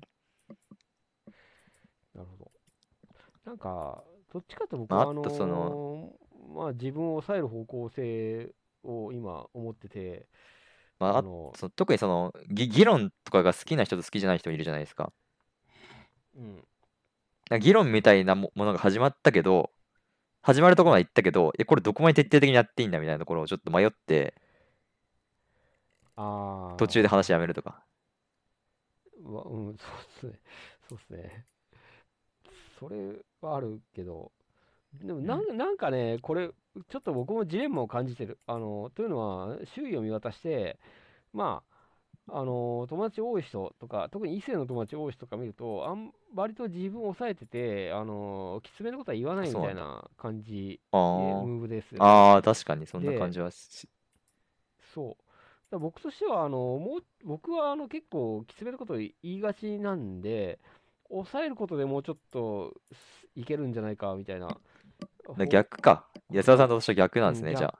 い今逆抑えですぎだと思ってる人と言い過ぎ。玉木さんはね、まあ、安田さん結構言い過ぎで今まで失敗しし続けてきてるから、してる、してると思うから、うん余計な一言を言い続けて、言い続けて。そう、そうそうそうまあ、特にね、困ったら酔うとね、特に飲んだキャスでめちゃくちゃなことを言いまくって品種を買うっていうのがよくある安田さんの必勝だから引っか 困ったら黙るみ引っ張いパタたいなさ大体だから酔ってめちゃくちゃ行って、いや、昨日の安田さんはみたいになって、翌日に。大体。大体そのパターンですよね。そっか、うん、酔うと本音を、あ、いや、酒じゃないですか、やっぱ、どっちかっていうと。だから、そんなに別に、シラフだったらそんなにめちゃくちゃうかつなわけじゃなくて、いや、大体安田さんめちゃくちゃ行って、なんかとも、揉め事起こしてる時って、酔ってる時だと思うんですよね。はい。そんな感じですかそう、言うてそう、そんなに、やっぱりさめちゃくちゃとかもうレベルが違うから、その、飲んでる時飲んでない時だと。なるほどね。うん。ただ、ほら、本音が喋れない人生って何なのって思うじゃん。なんかこう。逆にだからか、シラフで本音を喋ればいいんじゃないですかね。ちょうどいいレベルに。いや、シラフの時ってあんまりないんだよね。まあね。あんまない。だって理論上、理論上さ、1本酒飲むと8時間は完全に消化されないわけだから、まいや、まあでも言うて、まあ一まあね本、じゃあ一本の段階で本音を喋るとか。なんか、飲むとき相当の飲んでるじゃないですか。あ、はい。それはもうやりきれ、やりきれないんだよね。まあ、だから、まあ、仕方ないのか。いや、まあ、だから、シラフの時っていうのは、要するに社会的な必要上、まあ、あの、ね、おまあ、仕事してお金稼いだり、無難な範囲に収まる言動であれしてるので、うん、やっぱ人間抑えてるんでね、こうまあでも抑えた方がいいっていうのはなかなか面白い。あんまりないっすよね。普通はなんか、その消極的すぎるからっていうのが大体そうなんですか。コミュニケーションの障害になると思うんですよ、普通。そう普通そうっすよね、やっぱり。そうかな。もっと人と話した方がいいとか、大体そそんな感じじゃないですか、普通。なんか、うん。なんか余計なこと言い過ぎてるとかって、まあまああるか、場合によっては。ままあ、そうだね。あ、まあ、でも言うのが悪いわけじゃなくて、それでなんか揉め事が起きるからダメってことですよね、要するに、安田さんの場合は。うん。なんかその相手となんかまあメンツを潰すくらい言っちゃって、なんかわかんないですけどは、いなんかもう、もう、切れるくらい言っちゃって、あ大変なことになるみたいな話ですよね。まあ、そうなんじゃないかな。だから黙っとけば、あの、まあ、まずくならずに済んだ人間関係でいっぱいあるんですよね。うん。こう。だそういう、まあ、自業自得感も結構あるし。まあだからそう、ねカウリンさんも言言ってるけど、結構そんなに言えるのはまあ羨ましいっすよね。なんか。で、そのしがらみとかを感じて、そんなに言えないから。うんそうなんだ。まあ、いや、やっぱその、いや、なんか、人人のメンツ潰したらやべ、やばいだろうなっていうのはやっぱ思いますよね、なんか。なるほど。やっぱ大人ってなんかある程度なんかそのメンツだけは潰しちゃいけないみたいに思ってるところあるような気がするんですけど、なんか。ああ、あるね。対を面を潰したらそれはもうやばいよなみたいな、なんかう、んそれはもう殺し、なんかわあとは殺し合いしか残らないよなみたいな、わかんないなんだっけ、なんか漫画とかになりましたよね。なんかはいはいそんな感じの。あの、もう、す多分その通りだと思うんだけど、うんそうなんだよな。なんかじ言いたさが勝っちゃうんだよね、酒を飲むとね。うん。なんかちょっと待って、でもコミュニケーションの話って単なるアル中問題な気がしてきた。ちょっとそれはちょっと置いとこう。確かに、ただただあれ違うって。まあいや、まあそうだ、玉木さんのこのだまとめとしてはさ、まあ、しあの、うんほら、あと十何日かで、あの、11日ぐらいか、新学期になるんで、はい。ね、やっぱりみんなまあでもこれってまあやっぱ、まあある程程度やっぱやりながらやっていかないといけないからな。そう、そうなんだよ。あの、た、例えばその DM でさ、玉木さんにさ、あの、どういう点を今後改めていきたいと思うんですかって聞かれて、ちょっと困ったのは、あの、そう大きな方針っていうのはなくって、うん。ただ、この先、その、なんていうの、向かい合うであろう一つ一つの状況において、うん。まあ今までの経験を生かしていく。あつまり、大方針っていうよりも、まああの、やっぱケースバイケースで、うんあの、なんて、い一個一個に後悔ないようにやっていきたいみたいなことがあるんですよね。うん。うんまあでも、大枠。で後うん悔はし、なんか、あの時言わなかったら、とかやっぱあるんですか？結構、まあクリティカルにあるのか、安田さんの場合は。あるあるある。ある。言わなきゃ大きく、あそっかあまあ、あの時にヘラヘラ言って、なんかニコニヘラヘラニコニコして黙っとけば、うまあ、え、それってなんかその場では済んでも結局ダメだったんだろうってことじゃなくて、その場でなんか言わなければ今でも続いてたはずみたいなこともあるんですか？ああるんじゃないですかね。あるんじゃないですかねな。るほど。少なくともマシにはなっていたんじゃないかというね。なるほどね。ただ、すただね、あのーヘラヘラした場合に、その、じゃあその他者との関係はうまくいあのマシにななるかもしれないけど、そのヘラヘラした自分へのコスト、あの自自分の本音を抑えたっていうことに対する、なんか、自分の鬱屈みたいなものは、ちょっとどの程度のものかは計算できないんですよ。あのあつまり、いそれは一定スカッとした代償を受けてるわけじゃないですか。ー、うん。で、あの、じゃあ、じゃあ言わなかった場合に、どの程度鬱屈が溜まってたかっていうのはまたちょっと別の話なんですよね。まあ結構言いたいタイプっすよね。なんかたまになんか、結構ツイッターの引用ツイートでやり返したりとか、なんかあれっすよね。ああ、そうそう割と言いそうたいタイプっすよね。カッカッとなるんですよね。まあね。うん。でもまあいいや、でも、田脇さんはとにかく逆の方向性で、まあ、無難じゃなくて言ってこうというね。まあでもやっぱあんまりめちゃくちゃやったらやばいんだろうけどな。うん。いやーもう、でまあちょっとずつって感じだと思うんですよねた方がいいと思うんですよね。見た感じ、僕、田脇さんは割と僕、どっこいどっこいっていうか、割と傷つきがちなんで、まあ、ああ。そんなに、うん。まあメンタルの強さそんなないっすね。ね。うん。感じじゃないですね。まあね。うん。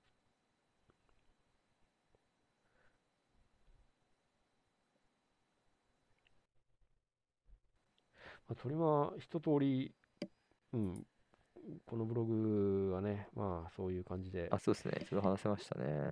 うん。ですね。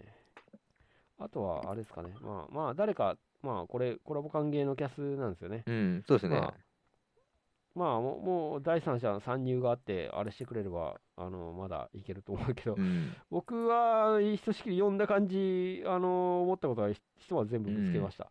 まあ、あもう一個言うと、あの、なんか、大学のサークルと職場の人間関係を並列に並べてるのに若干違和感があったけれども、うん。あんま、まあ、なんか根本は同じなのかなって思っちゃいますけどね。これちょっと不思は不思議で、だから大学のサークルはゲマインシャフトだけど、あのうん。職場ゲゼルシャフトだから、職場っていうのは別にある程度戦力になれば、その、人格自体を多めに見てもらえるわけじゃないですか。あのあ、まあね、ハードルは低いっす。っちゃ低いっすよね。うん。そうですよね。だからまあまあ、ちょっと割とスッと横並びに書いてたのは、まあ少し違和感あったけど、まあ、いやー、まあでまも、あ私、ベンあー、まあ、安田さんもちっちゃいと思うけど、なんか、結構そのちっちゃいところってやっぱり、なんか、い、うんコミックスうまくいってないけど、いやっぱ言いづらくなってきますよね。やっぱり。ああ、そっか。うん。うん。そうね、悪悪評が広まってみたいな。なんか。どうだろうね、これ。もし誰か入るなら入ってほしいな。うん。大体僕は言いたいことはもう全部言いました。そうだな。まああとはなんか特に、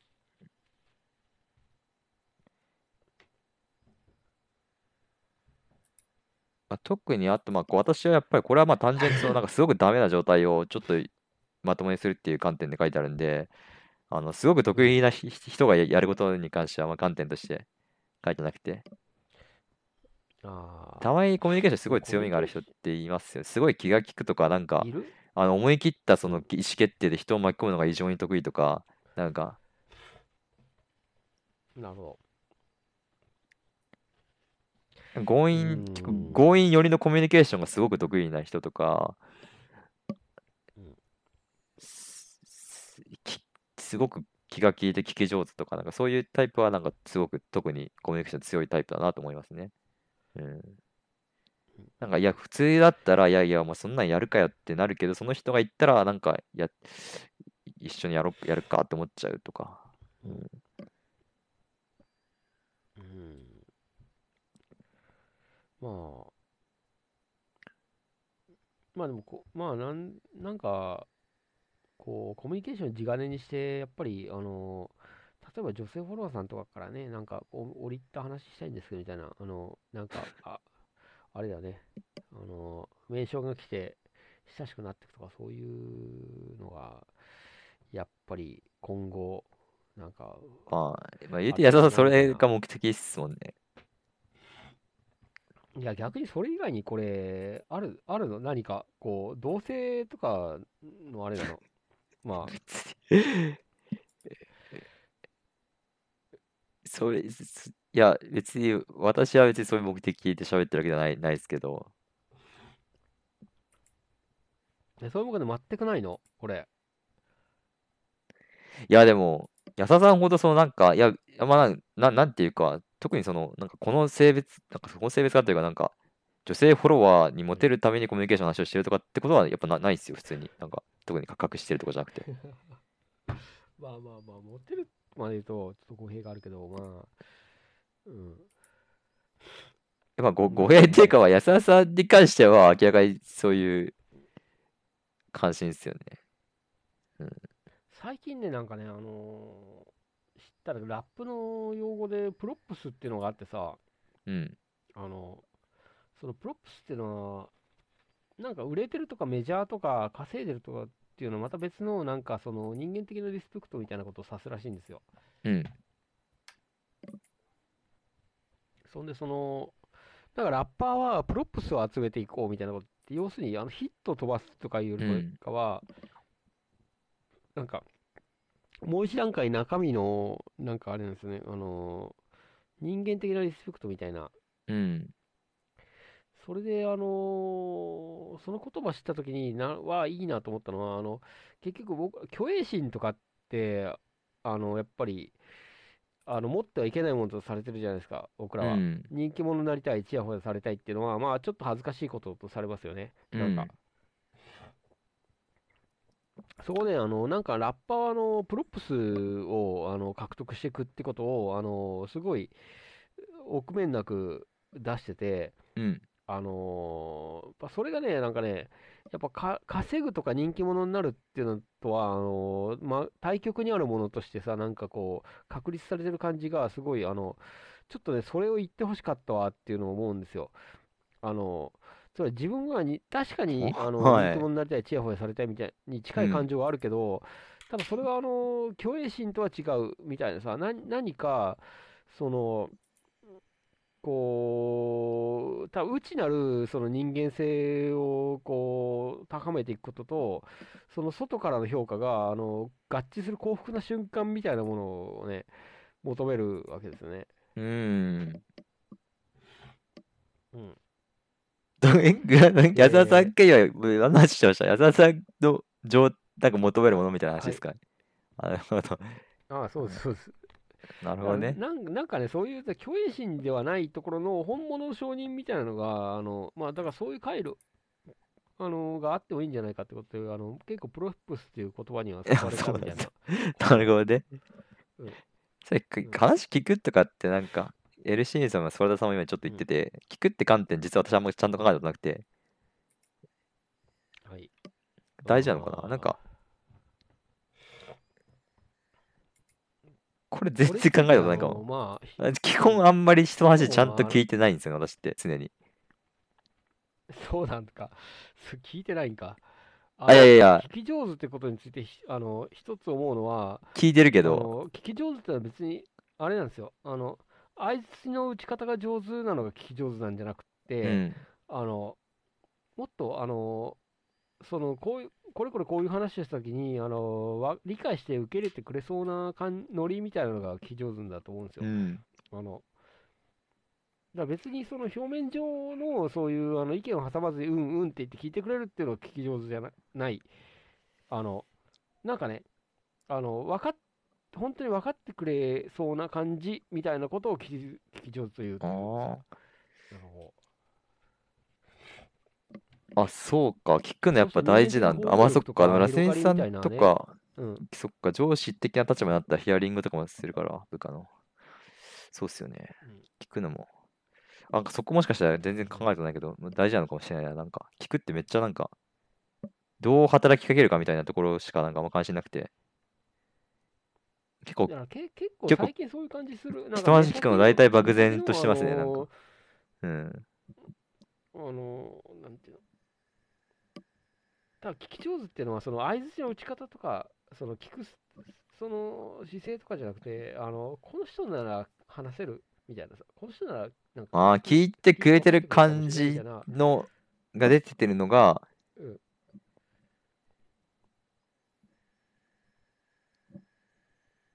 そういうことか。うん。って気がしてて、だそもそも話そう、この人に話そうって気が起こさせることうんからし、もうなんか始まってるような気がするんですね。多分、なんかへ、まあちょっとひ皮肉で言うと、あの、陰キャオタクみたいなのが、俺は聞き上手、あの、すごい相手の話をなんかしっかり聞いて、ああの、うん。なんか、ちゃん、ちゃんとなんか、あの、合図中打つみたいな思ってても、違うんだよね。お前、お前に話したいわけじゃねえよみたいになっちゃうわけですよ。あでーそもそも、この人に話したい、この人に聞いてもらいたいって思わせるとこからすでにこの聞き上手勝負が始まってるというか、なるほどね。なんか、まあそうですよね。そんな感じがするけど。うん。あ、なんかこのそう聞いてくれる人とですね漏れてバレるのうんうんで、うん。うん。確かにそれ私できてないのかもな。よく言うとなんかあんま相談とかされないですね。そこがダメなんだ、多分。いやまあ、それはあのある程度、ほら、実年齢も若いし、仕方がないところあんもあまりそうです。私相談とかしてくる人。あ、でも、仕事だったら結構相談される。なるほど。ツイッターだとあんまりね、おじすあある意味、おじさんになってくると強くて、あのなんかそのふこ懐の深さとか、そういうのの演出みたいになってくるんじゃないですかね。うん。なんかこう、いろいろ人生経験そう、相づちしてるだけじゃダメだと思うんだよな。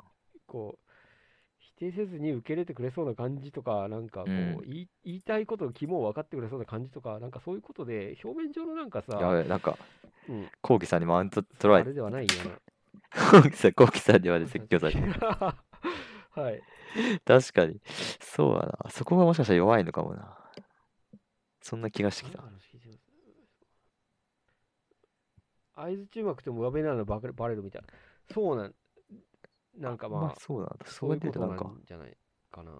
相談に値するとはあんま思われてなさそうだな。演出なんじゃないですかね。なんか、そういうのがあると、なんか多分相談 DM とかがこう来るみたいなう。ん、まあでも、なんか来てほしくないと思ってるところもあるから、そんなに相談とかされても困るなって思ってるところもあるから、そこはあんまり聞き上手感出さなくてもいいのかもしれないな。なんか難しいところはな。う感ん。多分だから酒とか飲んでる感じとかあると、うんなんか聞き上手感出るんじゃない？うん。あの、のん飲んだくれてる人とかと、なんかこう、こう、なんか分かってくれる感とか出るかもしれない。うん。なるほどね。あーでもそうだな。聞き上手はなかなか難しい観点ですね。うん。コミュニティの相対的専門誰か、誰か入らないですかね。まあ、大体僕はこの一通り全部話してきたんで、どうかな。うん、まあ、誰か入ったら続けてもいいし、入んなかったら、そんな感じこの枠で終わる感じですかね。うん、まあ、誰か入らないなら、まあ、こんな感じうんってところですね。うん。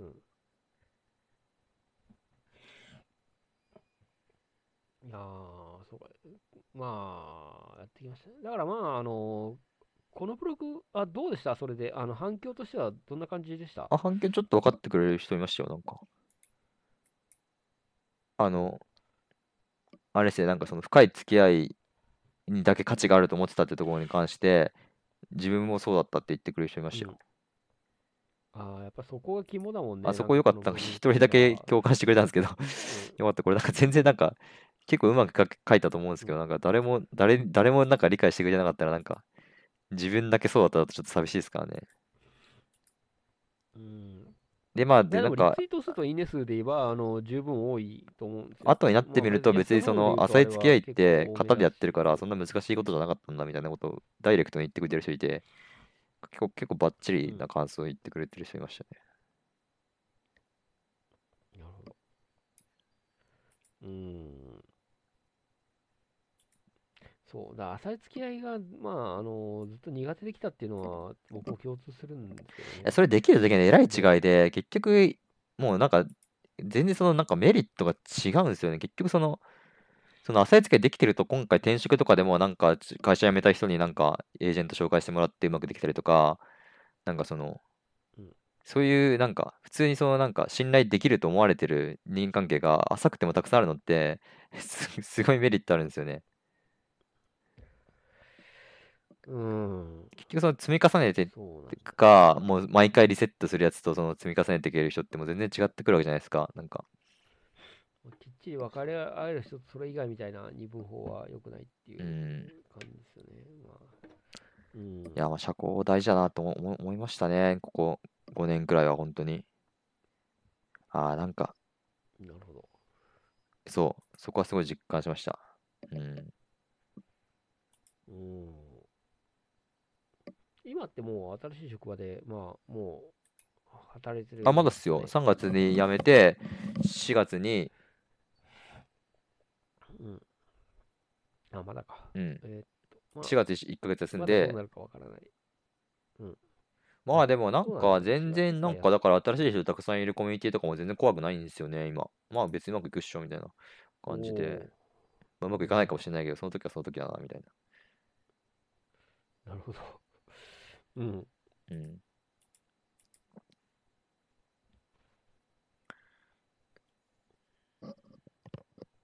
だそこは結構、うん、変わったかな。なんか面接とかでも結構、あ、なんか面接官とか全然あんまほとんど怖くなかったんで、まあ怖い面接とかもたまに言いましたけど、うん。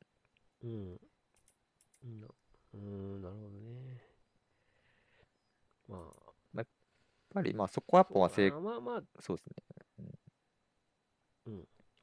まあ、職場の話っていうのは、やっぱ結構人間関係と直結するのかなっていうのは、あの、若干、ああのブローグ読んでて疑問ではあったんですけど、あの、あ、なんかまあ主に私がなんか職、コミュニで、ケーション改善の実践の場が基本職場だったんで、まあそこの関心で喋ってるっていうのはあるかもしれないですね。うん。そななんかね、学生の頃の話はまあ基本、そのコミュニケーションの話だってのは分かるんですけど、職場は基本能力の話なんじゃないかという気が、あ、まあそれはそうかもしれないんですけど、だって私の場合、そのなんていうか、もう大学生時代は何もやってなかった、何にもないから、その学生、大学時代以前が、もう、今は、うん。最近やり始めたばっかりだから、まあたまたまその実践の場が職場になってるっていうだけかもしれないですけどね。うん。あのつつまり別にそこそれなり戦力になるんだったら、まあ、コミュニケーション能力なんか別にその高い必要も、あのあるいは若あ、干まあ、上めでもでもそれはちょっとあの、職種の性質があるのかもしれないですね。うんあの、いわゆるなんかウェブ系ベンチャーみたいなのはけ結構そのコミュコミュニケーション能力はすごい重要になってくる。あ感じしますそうなんですか。うん、そうそうですね。いろいろ調整してなんかやらなきゃいけないんで、結構、そうですね。あのなんなんかそういう時のコミュニケーション能力っていうのは、あの割となんか、あの複雑めの連絡事項をうまく取りまとめるような、なんか打ち合わせ能力と、あのあと、あとまあ結局、あの、少ない超然人数ベンチャーみたいな、どれだけ自分が仕切るかみたいなところが、プロジェクトとかでも、なんか結構グイグイ行くのが大大事というか、なんか、あとその催促とかすごい上手くなりました。あの、なんかもう連絡返さないやつがいたら、もうなんか何回でもメンションするとか、なんか、催促とかすごい苦手だったんですけど、昔、ちょっと悪いかなとか思って、今催促とか結構あ得意結構だからそそういうさあの仕事的なコミュニケーション能力っていうニュアンスがあるんですね。まあ、そのでも僕からはあのよ読み取れなかったっていうか、あのあ、いや、でいや、かいやこれはまあ、全その、まあ、それは今、今は仕事の話しましたけど、ブログに書いたのは一応別に仕事に限らないですよ。普通に宇宙リブとかなんかブ。ログの方は割と友達関係みたいな、あのまあ、全体的にいう話だとあそうか思うんですよね。ああ、でも友達、でも友達、例えばツイッターとかだったらそもそもすごい関心が一致してる人としか話さないから、逆になんかそういう、こういうその気に気づかなくていいわけじゃないですか。なんか、やっぱりその、うん、いやそのある程度辺その、なんかサークルにしても、職場にしても、はいうん、これ友達関係の話をしてるのか、そういう職場の、なんていうの、打ち合わせとか根回しとかの話をしてるのかみたいなのが、こあ、なんか私の中ではそんなに大差ないんですよね。その大学のサークルと職場って。うんあ、そう、あ、もちろんそうですね。吉野さんおっしゃる通り別の能力なんですけど、あ、そう、う、なんか、そう、今ちょっと直結構ね、なんかすあの特に説明なく、なんか大学のサークルから職場まで直結してるのが、あのあちょっーとどういう話してるんだろうみたいな感じはあったあ、いや、でもその、なんかその浅い人脈を維持しないと、その、なんか浮いちゃうみたいなところと同じだと思うんですけど、そんなに違まあうかな？ベンチャーっていうその職職種ではそういう。あ、いやいや、ベンチャーで職種と関係なく、なんかその、ある程度、その、なんか、まあ、部署とかわかんないですけど、うんあなまああ、まあ、でもね割と友達的なコミュニケーションが、まあ、仕事に直結してくるっていうのは、まあね、いや、友達的なコミュニケーションというよりは、そのコミュニティでその浮かないみたいな話をしてるんですよね。だからなんだろう、そのコミュニティで孤立しないというその最低限そのコミュニティで居場所がなくならないみたいなところはどうどうかみたいなところに関しては、あの、うんそれはあれなんですか、友達コミュニケーションと仕事コミュニケーションの中間的なものなんですかね？あちょっとじゃあもうちょっとすみませんもうひもうちょっとだけ喋りますこれなんか今時間切れちゃいますけど、はいもうひあ一枠はい。だおーそうですね。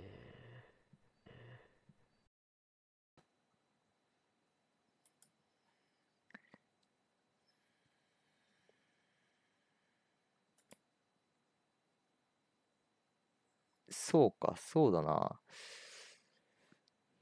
そこがえー、なんか確かに説明不足だったのかな。なんかなんだろうな。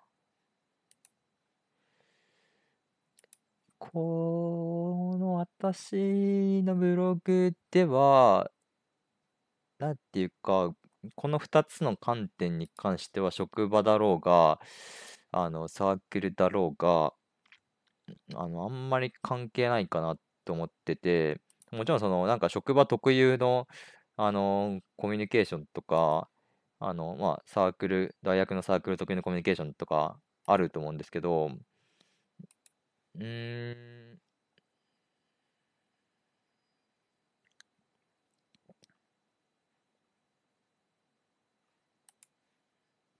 なんだろうな。酒取りに行っちゃったけど。そう、川西さん言ったみたいに、なんか、サークル、まあ、プライ、なんだろうな、ツイッター、それこそそのなんか、あの、全然関係ないものをまあ言うとしたら、そのツイッターで、その TL でつながってて DM とかで話するとかは、まあ、ほぼ関係ないですね。このブログの観点とは。それは、あの、全然その特に気にせず簡単にできることなんで、あ、そう、そうなんだ。仕事寄りの話なんですね、これ、どっちかあ、いやいやいや、あの、ツイッター、DM とか関係ないですよ。ただ、その、でもサークルとかはやっぱ関係あるかなと思って、普通に。あの、えーえーサークルの運営ってことですか、それは？いや、運営とかじゃなくて、そのサークルでその居場所があるみたいな。だから、その、うーん、ちょ、ちょっとわからないな。で普通で言ったら、大学のそのサークルと仕事は全く、こう、180度違う原理で動いてて、あ、あの、そうっすか？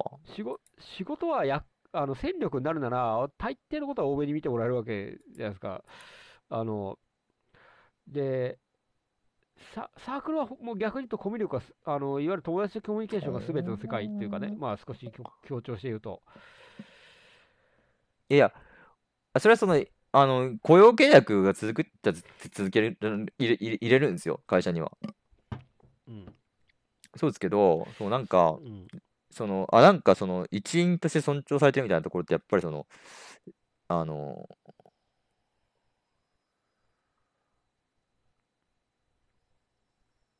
社交的コミュニケーションみたいなの大事になってくるのかなってなっあそうなんだて。なんかあんまり僕の職場とかにはないことで、僕の職場では、あの、要は戦力になるかならないかが、まあ、9割なんですよね。うーん。あ、そう、その、そうそうな、比嘉サッシュナさんに言ったことちょっと似てて、まあ、コミュニケーション、そのなんか、あの、円滑にコミュニケーションできること自体が戦力というか、みたいな。だからなんか、なんかそういう職種なのかなっていうのは、さっきその打ち合わせの話とか聞いてて、うんなんか思ったんですそれはあるよ。気がします。コミュニケーションが強いこと自体が、戦力と密接な関係がある気がしますね。ななるほど。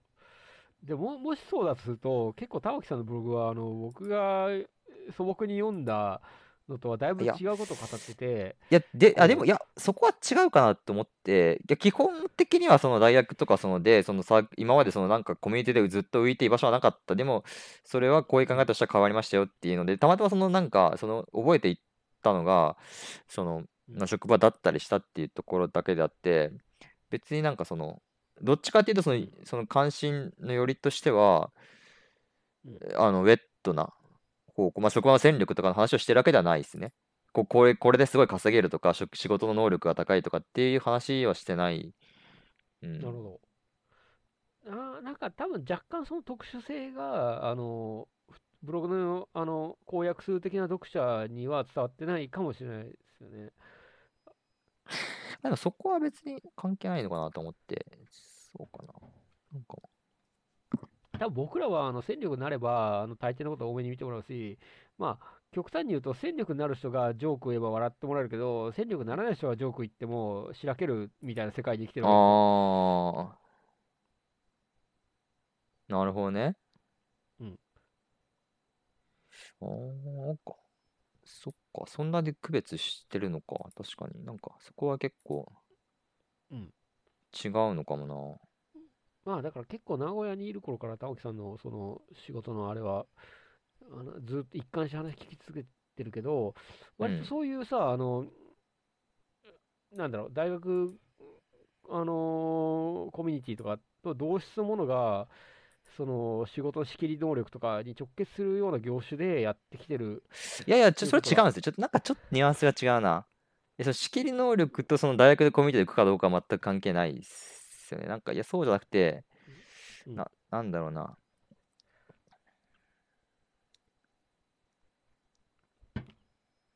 ある、まあ、ある一面で一致してるってことなのかな。なるほど。まあね、あのーこれそんなに掘り下げて反論するわけではつもりもなかったんだけど、ただいや、例えばですよ。いや、例えばその戦力になるかもしれないけど、その送別会とかを個別にやってもらおう、やろうと思う人がいるかどうかとかって、とかまあそういうことなのかな、言いたいのは。まあ、この辺ね、かと思うか、そのなんか物語で誰も話しかけてこないんだけど違うな。なんか、なんだろうな。どうなんだろうな、シームレスにつながってる感じは少しうーんとは思ったんですよね。その能力の問題はどこに行ったんだろうとかさ、こう。いや、仕事の能力の話はしてないんですけどね。あの、うん、たただあの別、別にだからといって、このブログが間違ってるとかいう話じゃなくて、多分玉木さんの中では、それがその自然の文脈になってることは分かるんで、あとはもう伝わるかどうかだけの話なんですよ。あれ、コミュニティのコミュニケーションって私、職場だろうがサークルだろうが一緒になってしナチュラルに思っちゃうけど、なんか違うのかな、やっぱ。いや、普通はかなり違うと思うな、なんか。いやいや、あそれはの、あのもちろんサイバーは全然違うんですよ。サイバー圧倒的に違うんですけど、うんサイバーというか、サイバーというか、もう全然、あの、大枠では全然違うんですけど、実際に起きてることは。はい。いや、だからその、うん。いたらその、なんていうか、その、い、いいづらくなって、その、なんか、あの、途中でやめるか、最後まで、その、なんか、あ、やめるなんてもったいないです、みたいな感じになって、じゃあ送別会して終わりましょうか、みたいな感じになるかどうか、みたいな。で結局それって、え、同じじゃないですか？サ、ークルとかでも結局最後に、その送別会とかや、やるじゃないですか？あの、んあの、いいいプロセスでの終わり方だとしたら、うん。後輩が、なんか、先輩、あ、もう卒業っすね、みたいなこと言って、うーん。そう、それやな。あの、うちのそ職場で言うと、送別会開いてもらった人も開いてもらわなかった人も、あの、まあ、結構、どっちもいて、えーっと、そう、コミュ力、コミュ力っていうか、なん、難しいね。ちょっと、それは、あの、いろいろ、送別会開いてもらえるかどうかには、結構複えでも雑な、コミュ力逆になんかプライベートだとうんそもそもコミュニティってあんまなくないですか？いや、僕はほら、だってツイッターとか、ネットで生きてる人間だから、あの、あーもえ、でも、ツイッターの TL とかそんな、なんか、何にも能力いらなくないですか？う、いや、だな、ちょっと待って、あの、えっとね、だから、僕は職場の人間関係も一切何も期待しなくて、あっこはただ働いてお金もらっていやくる場所な。私も何も期待してないですよ。あの、で、だから、あの、いわゆる人間関係とかコミュニケーションってものは、あの、まあ、あの、インターネットに依存せざるを得ないわけなんですよ。うん。で、でそうすると、あの、割と大学時代、あの、中学、高校、大学時代の、その、ゲ、ゲマインシャフト的な、ふあの、コミュニケーション能力が、あの、大きい、しあの、大きい割合を占める世界なんですよね。うん。こう、あの、まあ、だから、まあ、や有有能かどうかは関係ないわけですよ。有能なやつでも痛いツイートとかばっかしてたら、あの、別に、こう、みんなに嫌われるし、うんま。あ、逆にまあ実社会で全然無能だったり、あのニートだったり、まあ、あのあの現実の役に立ってない人間でも、まあ、なんかツイネットコミュニケーションがうまければ、なんかワイワイこう、なんかつながれて、ワイワイできうんるみたいな、そういう世界に生きてるわけですよ。うん。で、まあ、でそういう文脈で玉木さんのあのブログも読んだのね。あのこああ、TL と、ツイッターコミュニケーションと関係があるものとして読んだってこと？そうそうそうそう。あのだから、あまあ、それは職場職場がうんぬんって言ってることは、まあ、ちょっと、あのー棚に上げて、まあ、そういうゲマインシャフト的なあのコミュニケーションの話として一貫して読んだわけですよ。ああ、ゲ、あ、そう、ゲマイシャフト、ゲマイシャフトってさどういう概念でしたっけ？えっとゲマイシャフトは、あつまり、ゲゼルシャフト、ゲマインシャフトっていうのは、どあのどつまり、ゲゼルシャフトは目的共同体です。あの要はうん会社とか、まあ、うん利益を上げたりとか、そういう仕はい事をしていく。でゲマインシャフトってのは、まあ、サークル、要は、あの心でつながっ心とか共通の価値観でつながってる集団っていう。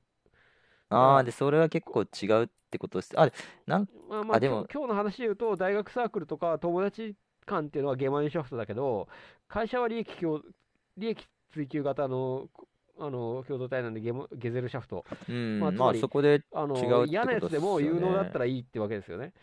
まああ、そこの区別というよりは、うんなんだろうな。あ、それなんかどっちかというとこでもねこつまりその玉木さんはそそそこを一結構一緒くたに書いてる感じはあったけど、ただ、そのゲゼルゲゼルシャフト的なあの路線はちょっとまああの不協和音として一旦棚に上げて、あのまあ、ゲマインシャフト的に全体的に読んだわけです。友達間のあれとか、ツイッターの、あネットのあれとかさ、まあそういう話として全体的には読んだと。あの、まあ、まあ、まあそうっすね。まあそれでも別に、そそこも別に違うわけじゃない。なんかちょっと私の中でちょっと、で、ちょっとそこは、たただ、玉木さんの中では、割とし仕事がうま円滑に回るためにも、そういうことが結構大きいみたいな感じになってるまあ結構一緒くたに言ってたところある。今話話してて分かっで、うん。それはまあそういう業種だからではないのかっていうのが一つの、まあ、あの理解なわけですよ。まあそうかも。まあそんなとこなんじゃないかな。なんだ結構そういう業種でやってきたっていうことだと思うんですよ。それは、あの、まあ、そうかもしれないなんだろうですね。なんそう、うんそうなんですよね。うん。で、割と一般読者は、あのいやー、職場ってのはもっと有能無能とかで成り立ってる世界で、あれやろうみたいな、こう、そういう友達的コミュニケーションはあいや、友達のコミュニケーションされてないで。ななんだろうな。うんなんて言えばいいんだろうな。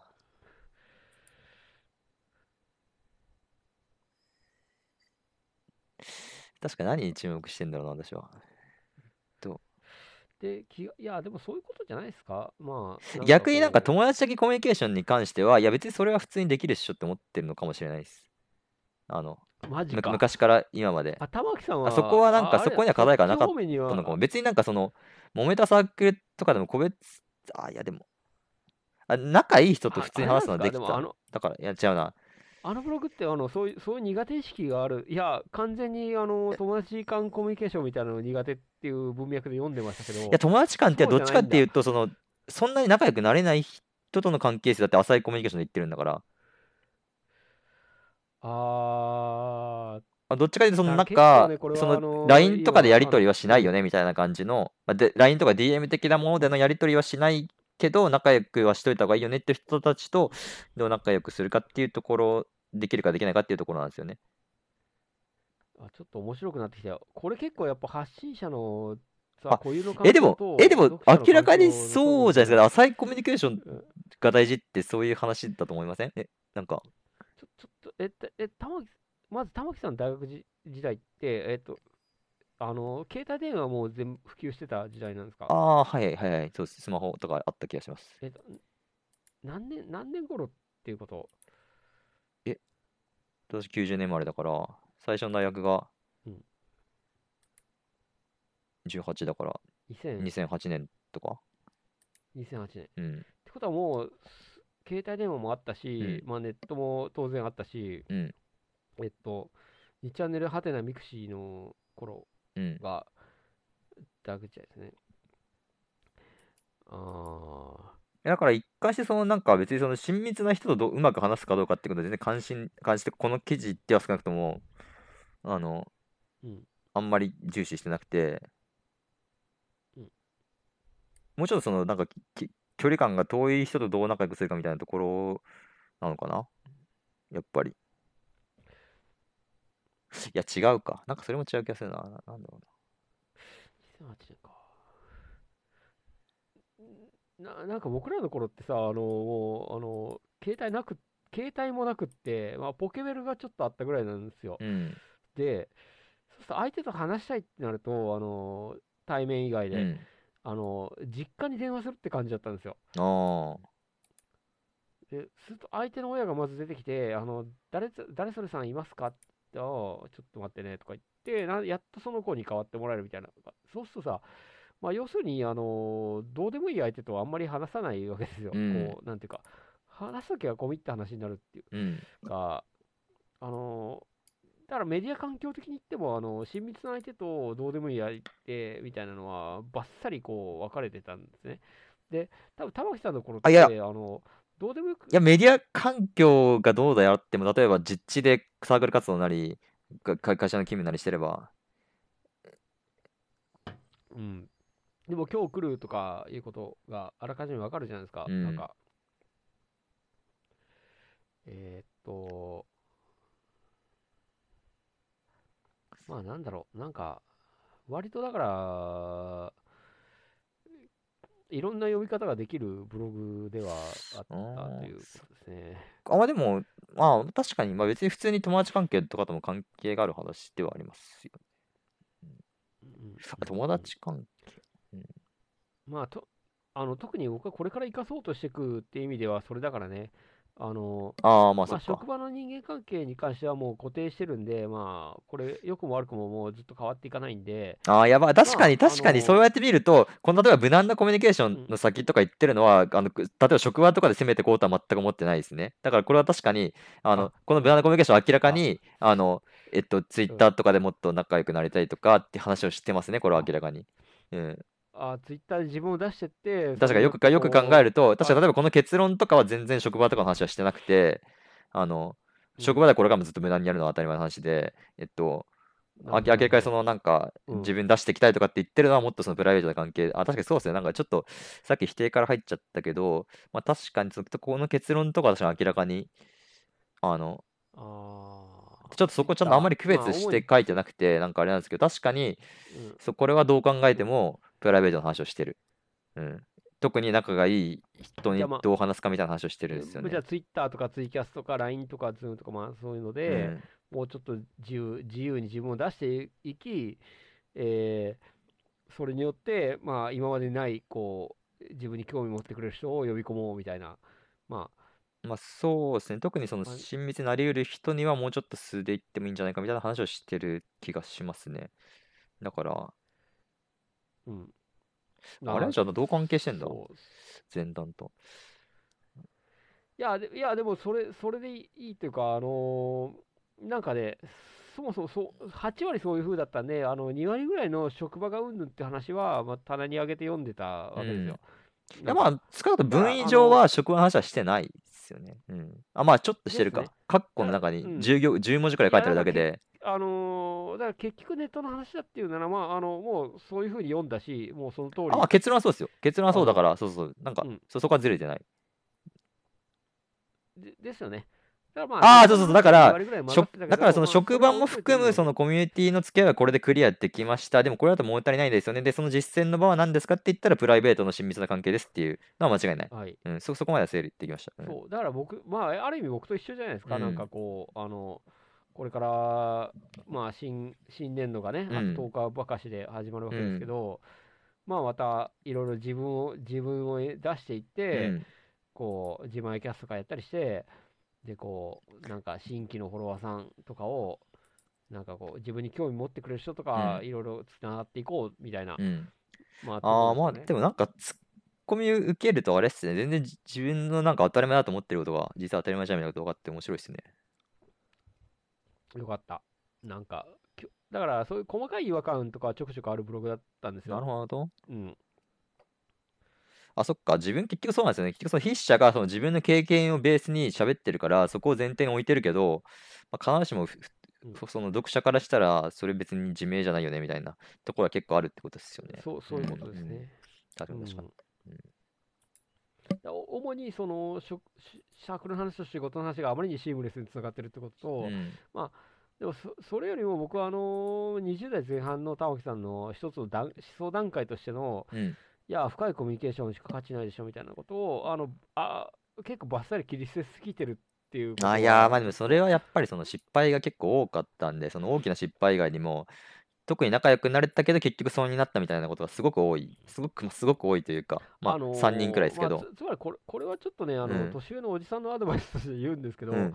あのあのもろもろ自分の段階っていうのは地層なんで、うん。あの捨てきらない方がいいんですよ。あのつまりこっから10年後20年後役に立ってくる可能性があって、うん。つまりいや20歳の時の自分25歳の時の自分30歳の時の自分35歳の時の自分とか、あの全部ログとして残しておくとあの将来なるほどね。あの実はあんあん時の自分がその最実はあのあの時の可能性をもうちょっと伸ばしたら今今の課題にいけるんじゃないかあるんで、うん。過去の自分っていうのはあの全部ログとしては一応こう残した方がいいみたいな感じがあるんですようん。うん。でそれでいくとちょっとその全否定ししてるなっていうのは気になってああ、まあそれれは確かにありそう。なんか全否定がちょっと過ぎてるところは、あったででだからそれで言うとその思想的な対立つまり過去玉木と現在玉木のその対立とかがあってあのこう現在玉木があの過去玉木に対していかに論論駁していってこうこうこうだぞってそんなこと言ってもこうなんだからなって言って、うんこう、まあ、やっつけていったみたいな流れがもうちょっとダイナミックに見えてくると結構まあこれないものねだりなんですけどその辺がねあれあのブログで読んでると知りたくなってくるんですよね。まあちょっとその、結構切り捨ててるって、昔どう考えてたかはもう分かってないところはある気がしますね。忘れえ忘れてあ、忘れ覚えてるけどうん、その、だだってさ、その過去玉木にしてもさ、あの現在玉木にしていやたまたまにいやなんか妻からなんか妻と付き始めた頃から言っても、そのなんか昔こういうこと言ってたよって言うと、ちょっと驚く時があるんですよ。え、そんなやべえやつだったんだって思う時がある。そんな急速に変わっていったの？うんえ、そんなことい考えて言ってたんだと思って、やべえなってドン引きししたりすることは。え、でもね、え、でも名古屋で会ってた頃の、あれは、玉木さんはどの辺なんですか？あれ結構変わった後ですよ。ああ、そうなんだ。あまあ前の職場はちょっとまあそもそも、まあなかなか厳しい環境だったんで、まあ本当にそのなんかダメなとこやり方で失敗したのは大学までかなって感じですね。うん。ーなるほど。うーん。じゃあ、あれだね、まとまとめに入るけど、なんかまあ、とにかく、僕もさ、これから4月、新学期で、4月以降さ、あの、今僕のテーマは25年越しの大学生っていうやつなんです25年越し大学生。こう、うん。あの、つまり、あの時の、あの、これから新しい生活と人生が始まるんだってワクワク感を、うん。別に25年た経った今やってもいいんじゃないかみたいなことで、うん。こう、うん。これが新しい、すごくワクワクしてるんですよ、今。あの、新学期が始まると。えーえ、新学期じゃない、新年度が。えっとうんえ、それ新年度始まって、えっと学生的な気分でまたやってくるんですか？まあ、そういうこと。えっと、うんそれは今は、えっと、今年の今年度の安田さんは違って、次年度からそうなるってことを言ってます？そう、そう、今年度はあと11日、10, 10日か11はい日ですよね。はい、そういう気持ちを切り替えてやっていこうっていう気持ちでワクワクしてるっていうこと。そうそう今別に特に何かそのために何かが起きたわけじゃなくて、こっからやっていくぞってことに、ことなんです起きてはいないけど、ちょうど25年目なんですよね。え、それってえ自分でうんそういうふうにやるぞって決めてるだけってことですか？今、今起きてることに関しては。すすでに。そうそうっすごいっすね、それ。うですはい。へええ？え、それすごい、それでうん、え、なんか20、大学生的な、え、なんか、それってなんか見込みは、なんか来年度そんな感じでいけそうみたいな、なんかあるんですか？なんか、きっかけというか。うーん、いやー、別に客観的には何もないんですけど、んこう、いや、やっぱ、あの、結構ね、あの、じゃあ、ちょっと話しますと、あの、40代のこの仲間の人間ってあんまりツイッターとかやってないんですよね。うん。多分、あの、大抵の人はフルタイムで働いてて、忙殺されてる。で、うんああんまりインターネット自体やる時間がない。で、うん僕はちょっと特殊で、あのー別にニートではない、働いてはいるんだけど、うんあの、まあ、そのフルタイムじゃなくって、まあ、ちょっとそのネットとかやる時間があって、うんあの、なんかこうさ、そうっすね、まあ、せ世間から逸脱しちゃってる感じもあるんですよね。あの、週5、週6働いてない、こう40代みたいなのは、どうやって自分の時間を過ごし、あ、どうやって生きていくべきか。で、あの、ネットにはいないし、こう、まあ、自分で考えるしかないな、みたいなうんことをさ、なんか、おで、なんかこう、あれですよ、えー自分の中のなんか、なんだろう、確かにつかめるものって言ったら、もう、なんか、ここ、なんか大学入学した時のあのときめきみたいなさ、あのこと、うん。あの、ちょっとこれはね、僕あの高校時代って、すごくあのサボってて、あのボイまあ、ボイコット気味だったんで、あのなんか高校時代のテストとか、あうんの白紙で出してたりとかしてておさ、へへ。あの学年です、学年成績最下位とかやってたんですよ、はいはい。なんか。ほんで、あのまあでも、いきなり就職したくなかったんで、あの専門学校に行ったりしたんですけど、うん。あの専門学校もちょっと自分にあんまり馴染めなくて、嫌な感じだったんですよね。うん。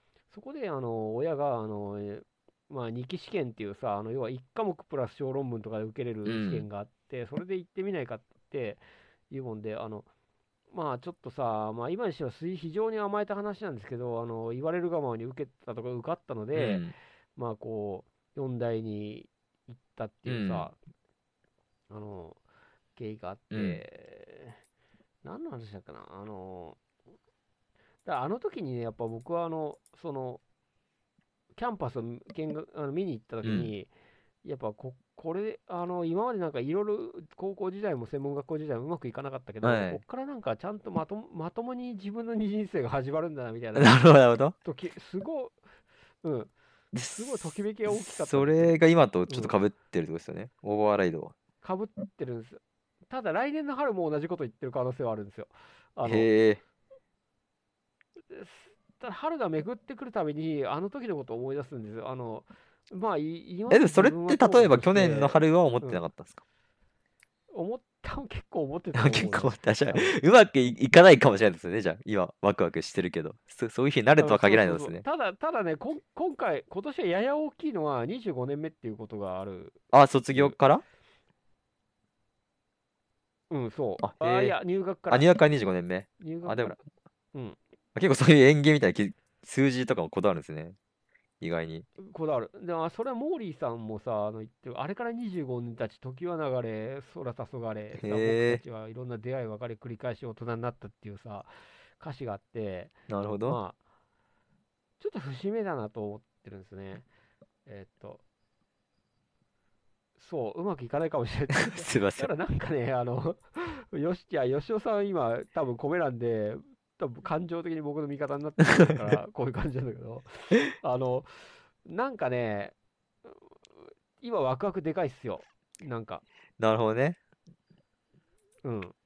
それで玉木さんのつあのブログがちょっとその共鳴したのは、やっぱりあの最後にこれこれからのことをやっていこうみたいな。ああ、う確かにそうなってますね。うん。すまあ、すいろいろあったけれども、これからうまくやっていくためにこれ書いてるんだみたいなさ、うんこう、そういうのを感じたので、やっぱ今日もお誘いしたし、あのーまあ、僕らいっぱい失敗してしきてるわけじゃないですか、うんもう失敗たくたっぷりしたよね。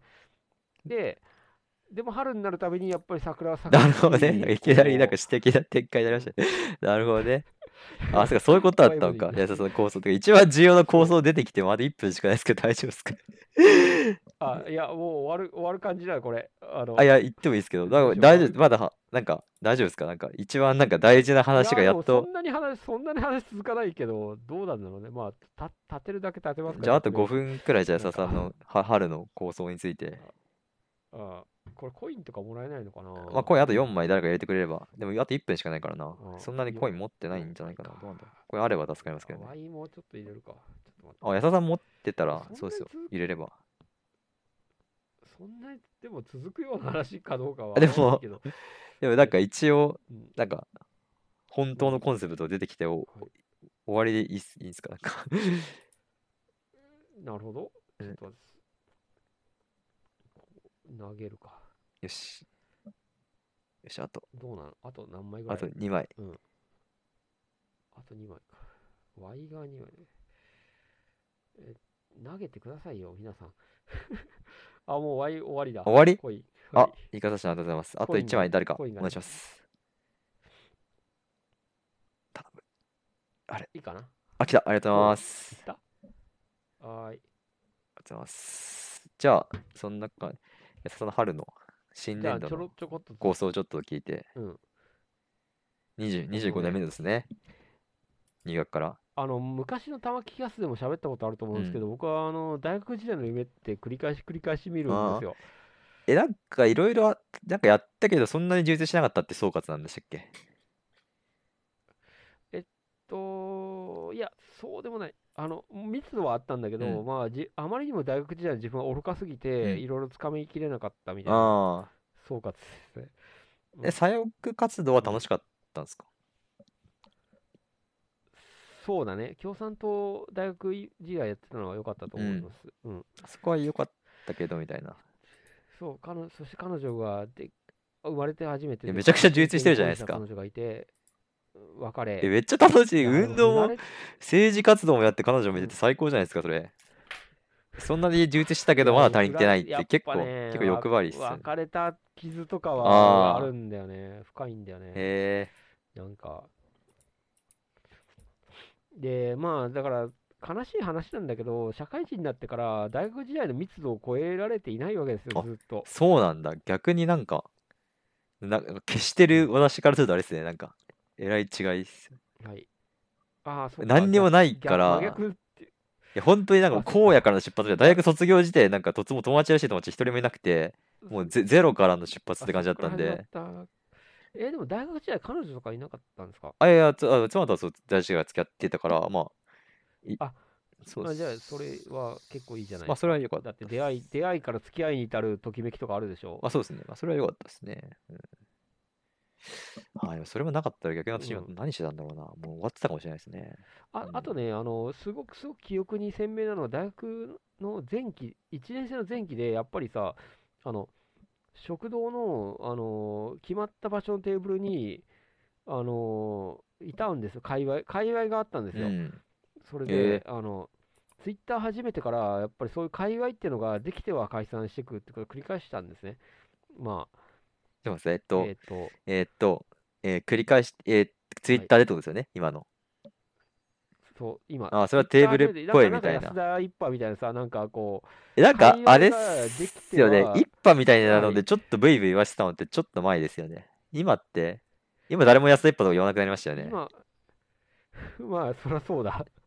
だから、そういうさ、あの一派って誰だったんだ？な界界隈ってのはね、け結構ね、できては解散するのを繰り返すものなんですよ。別に僕とか関係なく、うん。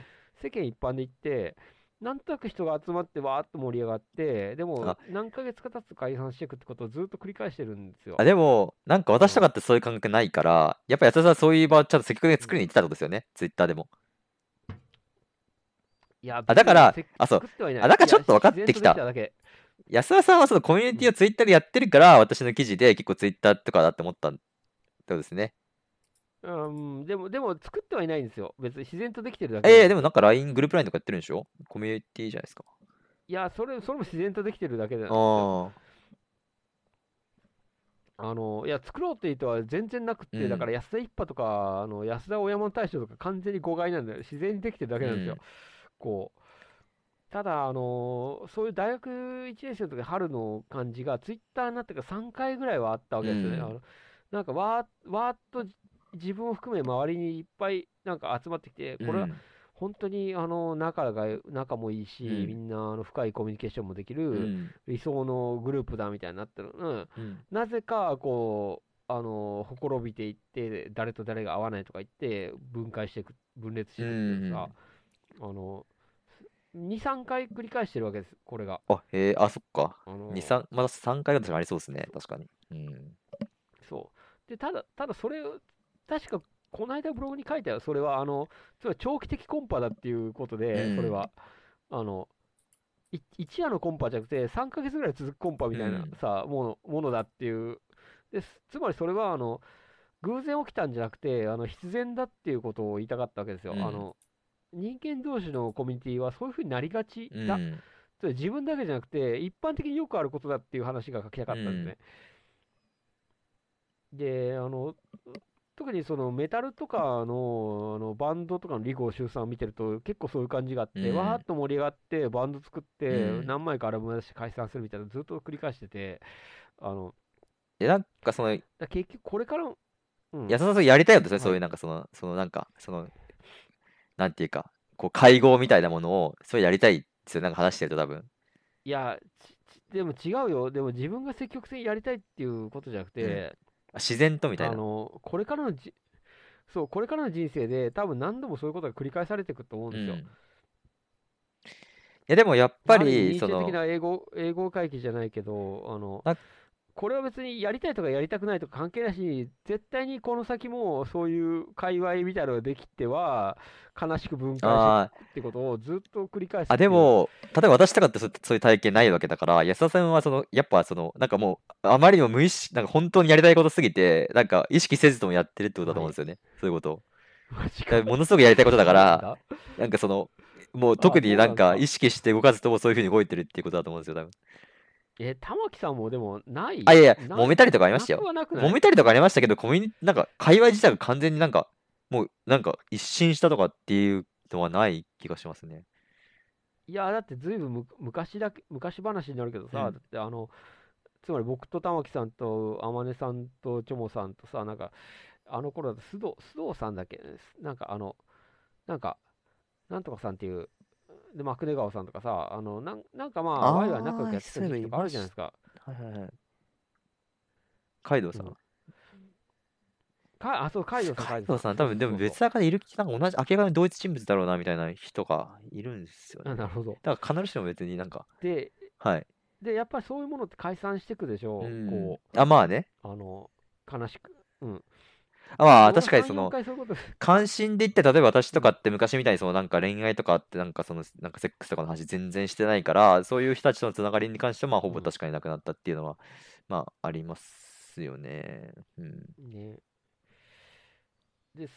結構毎年のようにっていうか、僕はそういう、まあ、例えばその、まあ別に具体名はあんまり出し、出さない方がいいかもしれない。まあ、そういうさ、なんとなくこう、すごい僕たちは最強の仲良しグループだみたいなのが、ぼんやりできては、いや、そうでもなかったみたいに分かれていくみたいなことが、あ随分とついあ、まあでも繰り返されてるそわけですよこの密度はやっぱり安田さんの方が全然濃いんだろうな、なんか、多分。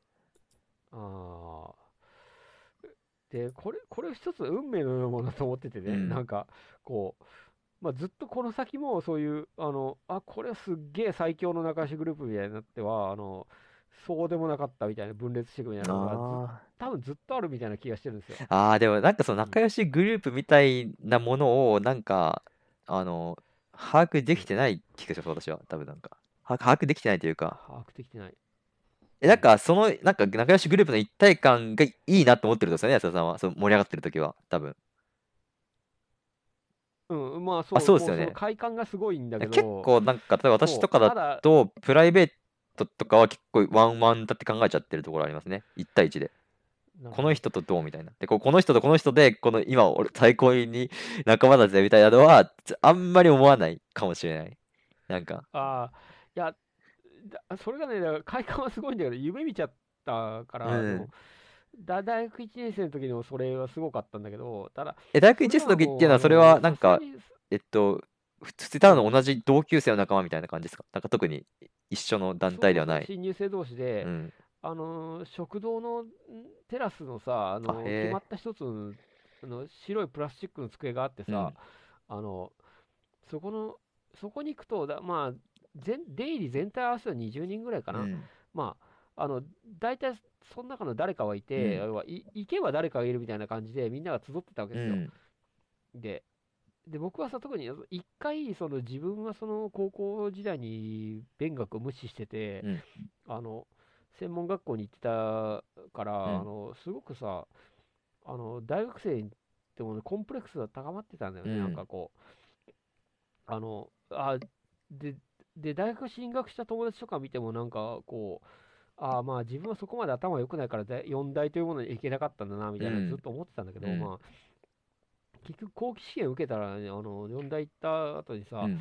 そういう食堂の白いプラスチックのテーブルいた時にさななんかねそのすごくあ、なんかいいっすこれだこれだみたいなねうん。まあでも、そういう、なんか、大学とか高校とかだったら、なんかそういう仲間内でちょっといい感じにた、なんかありますよね。そういうの確かに。そうししかしすそれが12ヶ月経つとなんか誰それちゃんと合わないみたいな話とか出てきてあのこあ、そっか。結局その、そのなんかテーブル組は瓦解したとですよね？大学時代も。う瓦解した瓦解したそしなてるほどね。ツイッター始めてから似たあそれを似たようなことが起きるんだけど、まあ、常にその瓦解するんですよ。あーまあちょっとその、やっぱグループ的なものにやっぱ無理があるのかな？まあね、だ長期的コンパだとだまあ特にそう安田さんの場合はそうですよね結構そのなんなんか悟ったんですよね。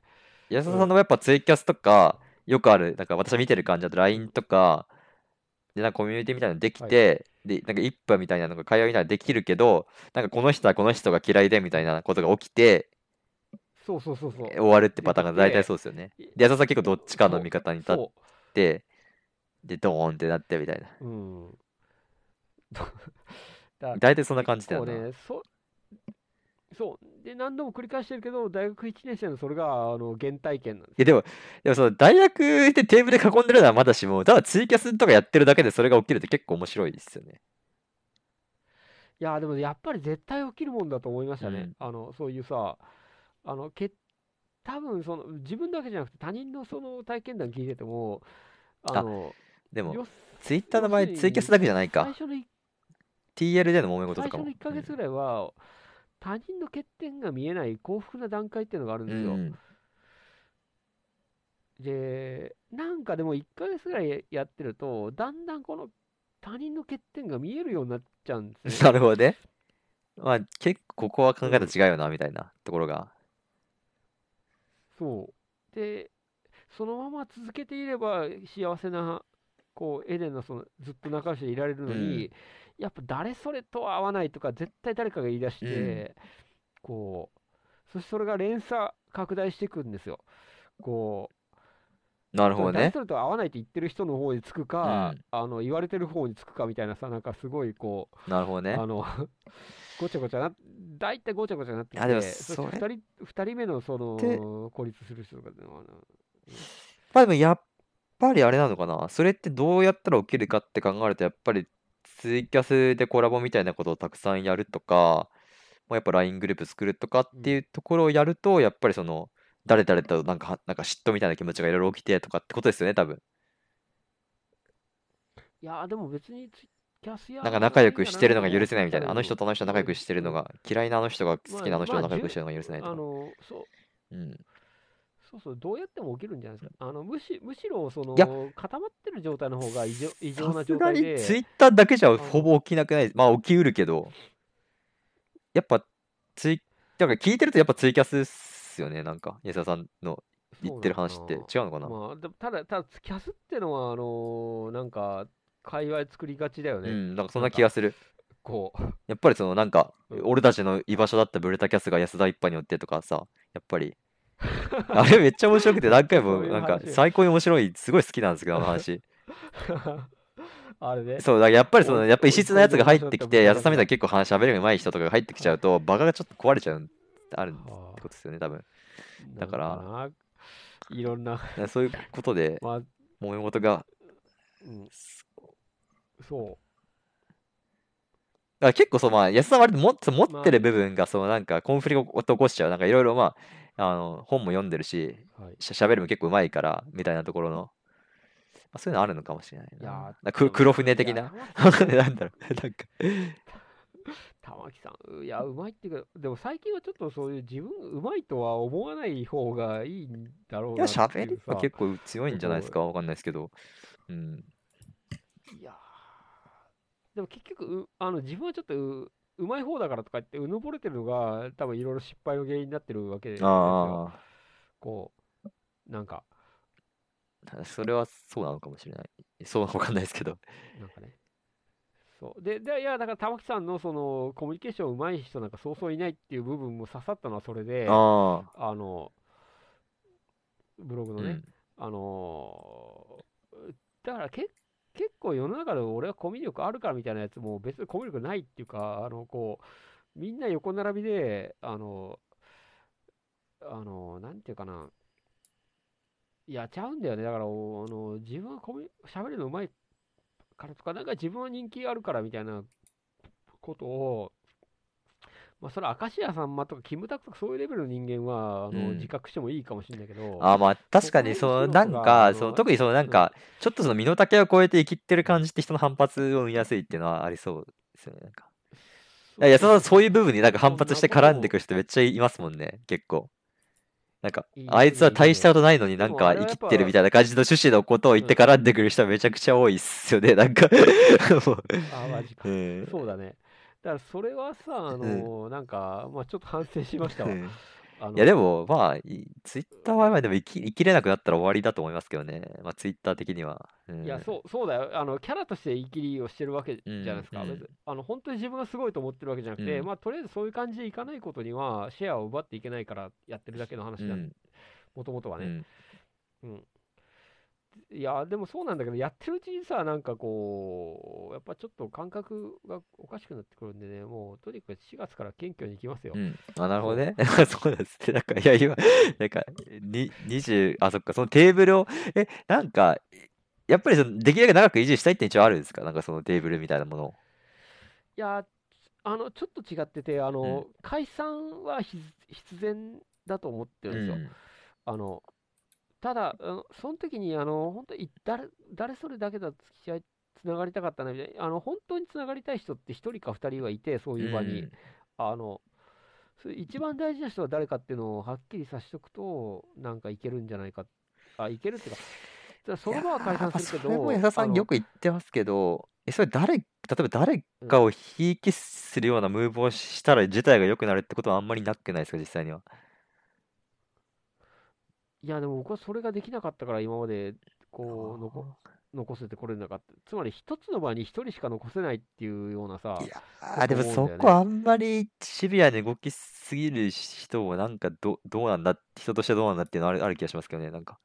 だってどっちもどっちも言い分がある状況で うん。ただ自分のそのなんかうん、それこそ安田さんとかだったらなんかあれじゃないですかその親密になりたいその女性とかそういう観点になってくるじゃないですか大体まあでで そういう観点で動く人間がいた 動いたとしたらなな何こいつってなりますよねなんか完全に私欲でしかないみたいなそうなんだよね。さ最終的にはしなんかシビアな対立になって、こっちを取るか、こっちを取るか。うんで、わでもいあの僕はこれ反省、本当に反省として言うんだけど、あの結局さ、あのいいいまあ、そのコミュニティが解するってことに未練があるんだよね。うんあのこうずっと仲良しでやっていければよかったのにみたいなのが未練があって、なんか仲裁とかいろいろなんか回るに回るとうん。良くなくって、あのそうじゃなくてあの、そういうのは解散するのは運命だと、むしろあのこうこれは中期的コンパなんで、うん。あのあの普通に1日で終わるコンパと同じことで3ヶ月で終わるコンパみたいなことなんだから、あの解散は受け入れ、もう運命とし受け入れる。うん。であのただ誰とつながっていたいのかってことは、あのはっきりしとかないと後悔を残すっていうのはもうこれはなるほどね。マジで。ああ、でも聞いてるかん、いや、あ私は聞いてる範囲で言えばそこの、えのじ優先順位はっきりさせてもそんなに改善しなかったんじゃないかなって思うことが多いですけどね。なんか他にもあるのかも聞いてないそ事例がかどうかよよくわかんないんだけどね。はいまあね。逆にはもっねと悪い、むしろなんかそこの優先順位はっきりさせたらもっと悲惨なことになってたんじゃないかなみたいに思うくらいですけどね、逆に。なんか。そうなんだよね。だから、これは上手い人見てると、むしろ立場をとにかくはっきりせずうに、んなんかこう、あそう上手い人は大体なんかどっちにとってもすごい都合のいいことを言うみたいなことをうまくやりますよね。そう、なんかぼやんとこうね、そうそこう。どまあ、誰とは言わないけど、フォロワーさんにもいるけど、そうそうななんかこう、ふわっとした感じでこう流していくのが最善解なのかもしれない。だから僕のはっきりどっちかにつくみたいなのもあの最善解ではないかもしれない。まあ、すごい、後者のやり方ではない気がしますよね。なんか、どっちかというと、そのなんか、うんその青春、わなんか若者的な方法ですよね。そのなんか、そうですね。なんか、ただほら、本音を言いたいみたいなあの圧もあるんだよね、すごく。あのその、ね結局、安田さんってことって理理本屈、音を抑えるのって辛いじゃん。理屈とか言い分とかよりも、まず自分が誰と仲良くなりたいかを優先するってことじゃないですか。結構、それってなかなか情、なんか青春的な発想ですよね。なんか。うんああ、仲良く、いやーど、それはどうかな。まあ、そういう話に、そういう感じになるのか。あ、違うのかな。あ、まあ、違う、うんまあ、ちょっと違うか。まあ、ちょっと違います、確かに。うんうん。たただほら、誰と仲良くなるって態度表明、はっきりさせるっていうよりも、なんか全体的にぼやんと言った方がいい、あの、いいみたいなことあるけどさ、ただ結構そのぼやんといくのって僕みたいな性格、ストレス溜まるんあ、だよそう、だからそう、こそんなにそのあなんか結局、えそ、そ、そんなに別にそうなんですよね。なんか、すごい仲裁タイプってわけでもないんですよね。だから。そう。いや、んだ、なんかぼやんと言ってうまくいってる人も見かけるけど、うんだ、だってがっつり言いたい、あ、お前間違ってるとか、なんか言いたくてしょうがない時とことってあるじゃん。うん、わかります。だからこ、うそこはそうなんだ。確かに、そういうことうまくやってる人はいるけど、まあ、わ我々に向いてる方法でもないんでしょうね、実際は。うん向いてない、いやガガツンと言いたくなっうんてしまう癖があるの。まあそ、で、その辺でやっぱり、あの、今日とかの DM で、玉木さんにあれして、あの、答えに困ったのは、大方針っていうのはなくて、あの、つまり、うん。これ、こうやっていこうみたいな、あの、はっきりと打ち立てられるわけじゃなくて、もうケースバイケースで、あの、うん。過去の失。敗経験を生かしてやっていくしかないと。うん。うん。そうなんですよ。あのーこれがはっきり大方針を打ち立てられたらかっこいいかもしれないけど、実際にはもっと細々とした、あの、一個一個のケースに、その都度迷って決めていくしかないみたいな感じなんですよ。うん。うん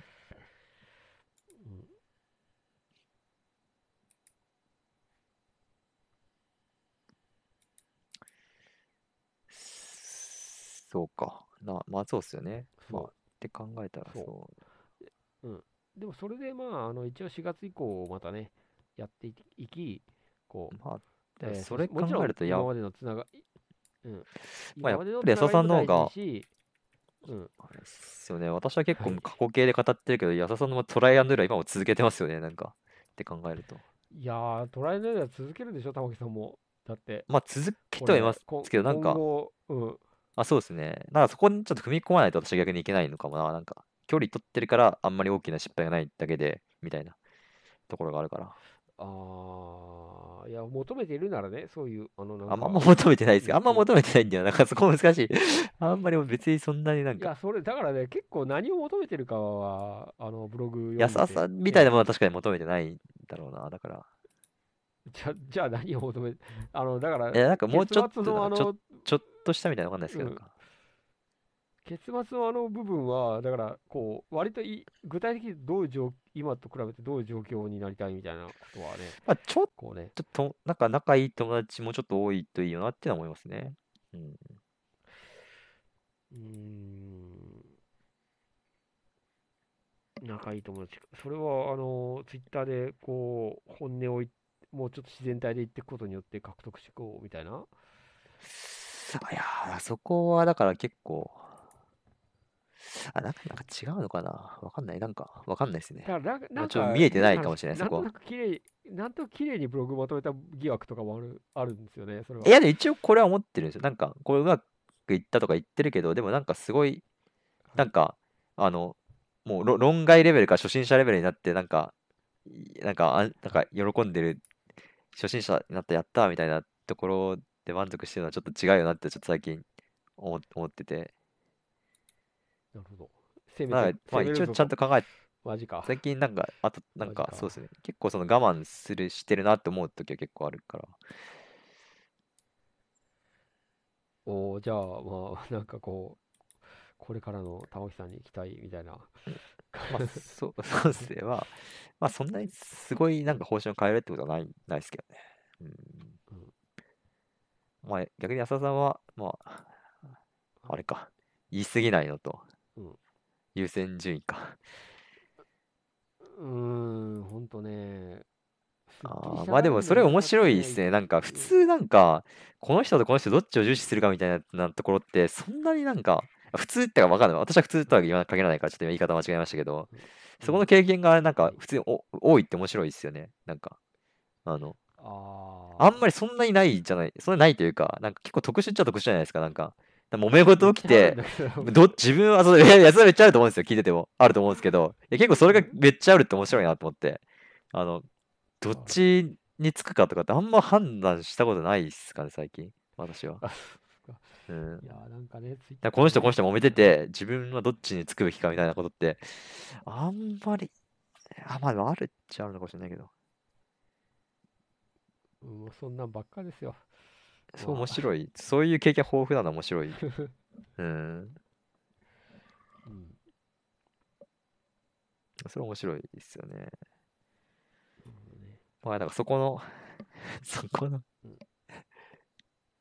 ん、は、もうなんかやっぱなんか安田一まあ派とかなんか的な気質はやっぱあるあるんでしょうね、やっぱり。うん。あるのかなそう一派の棟梁の立場じゃないですか、そのなんか、どっちにつくべきかみたいな。で、なんか、で、自分がどっちがつくかが重要みたいなのって結構、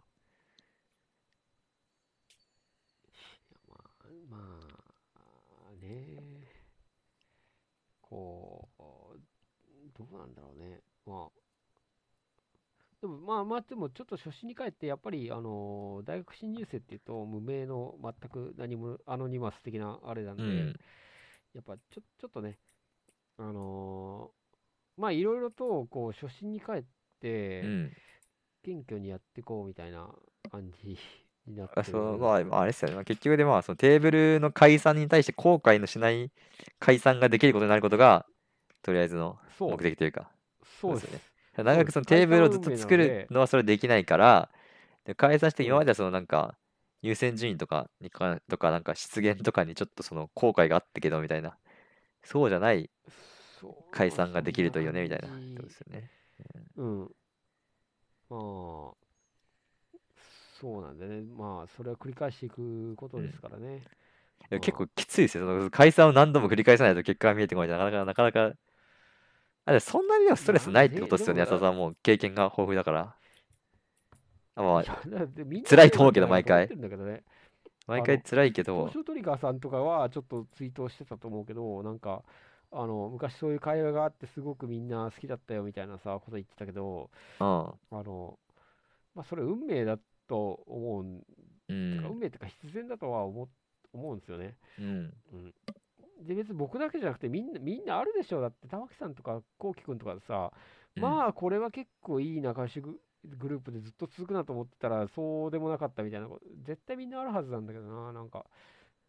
あまあ、昔、うんツイッターっすよね、今って、この話し合うって。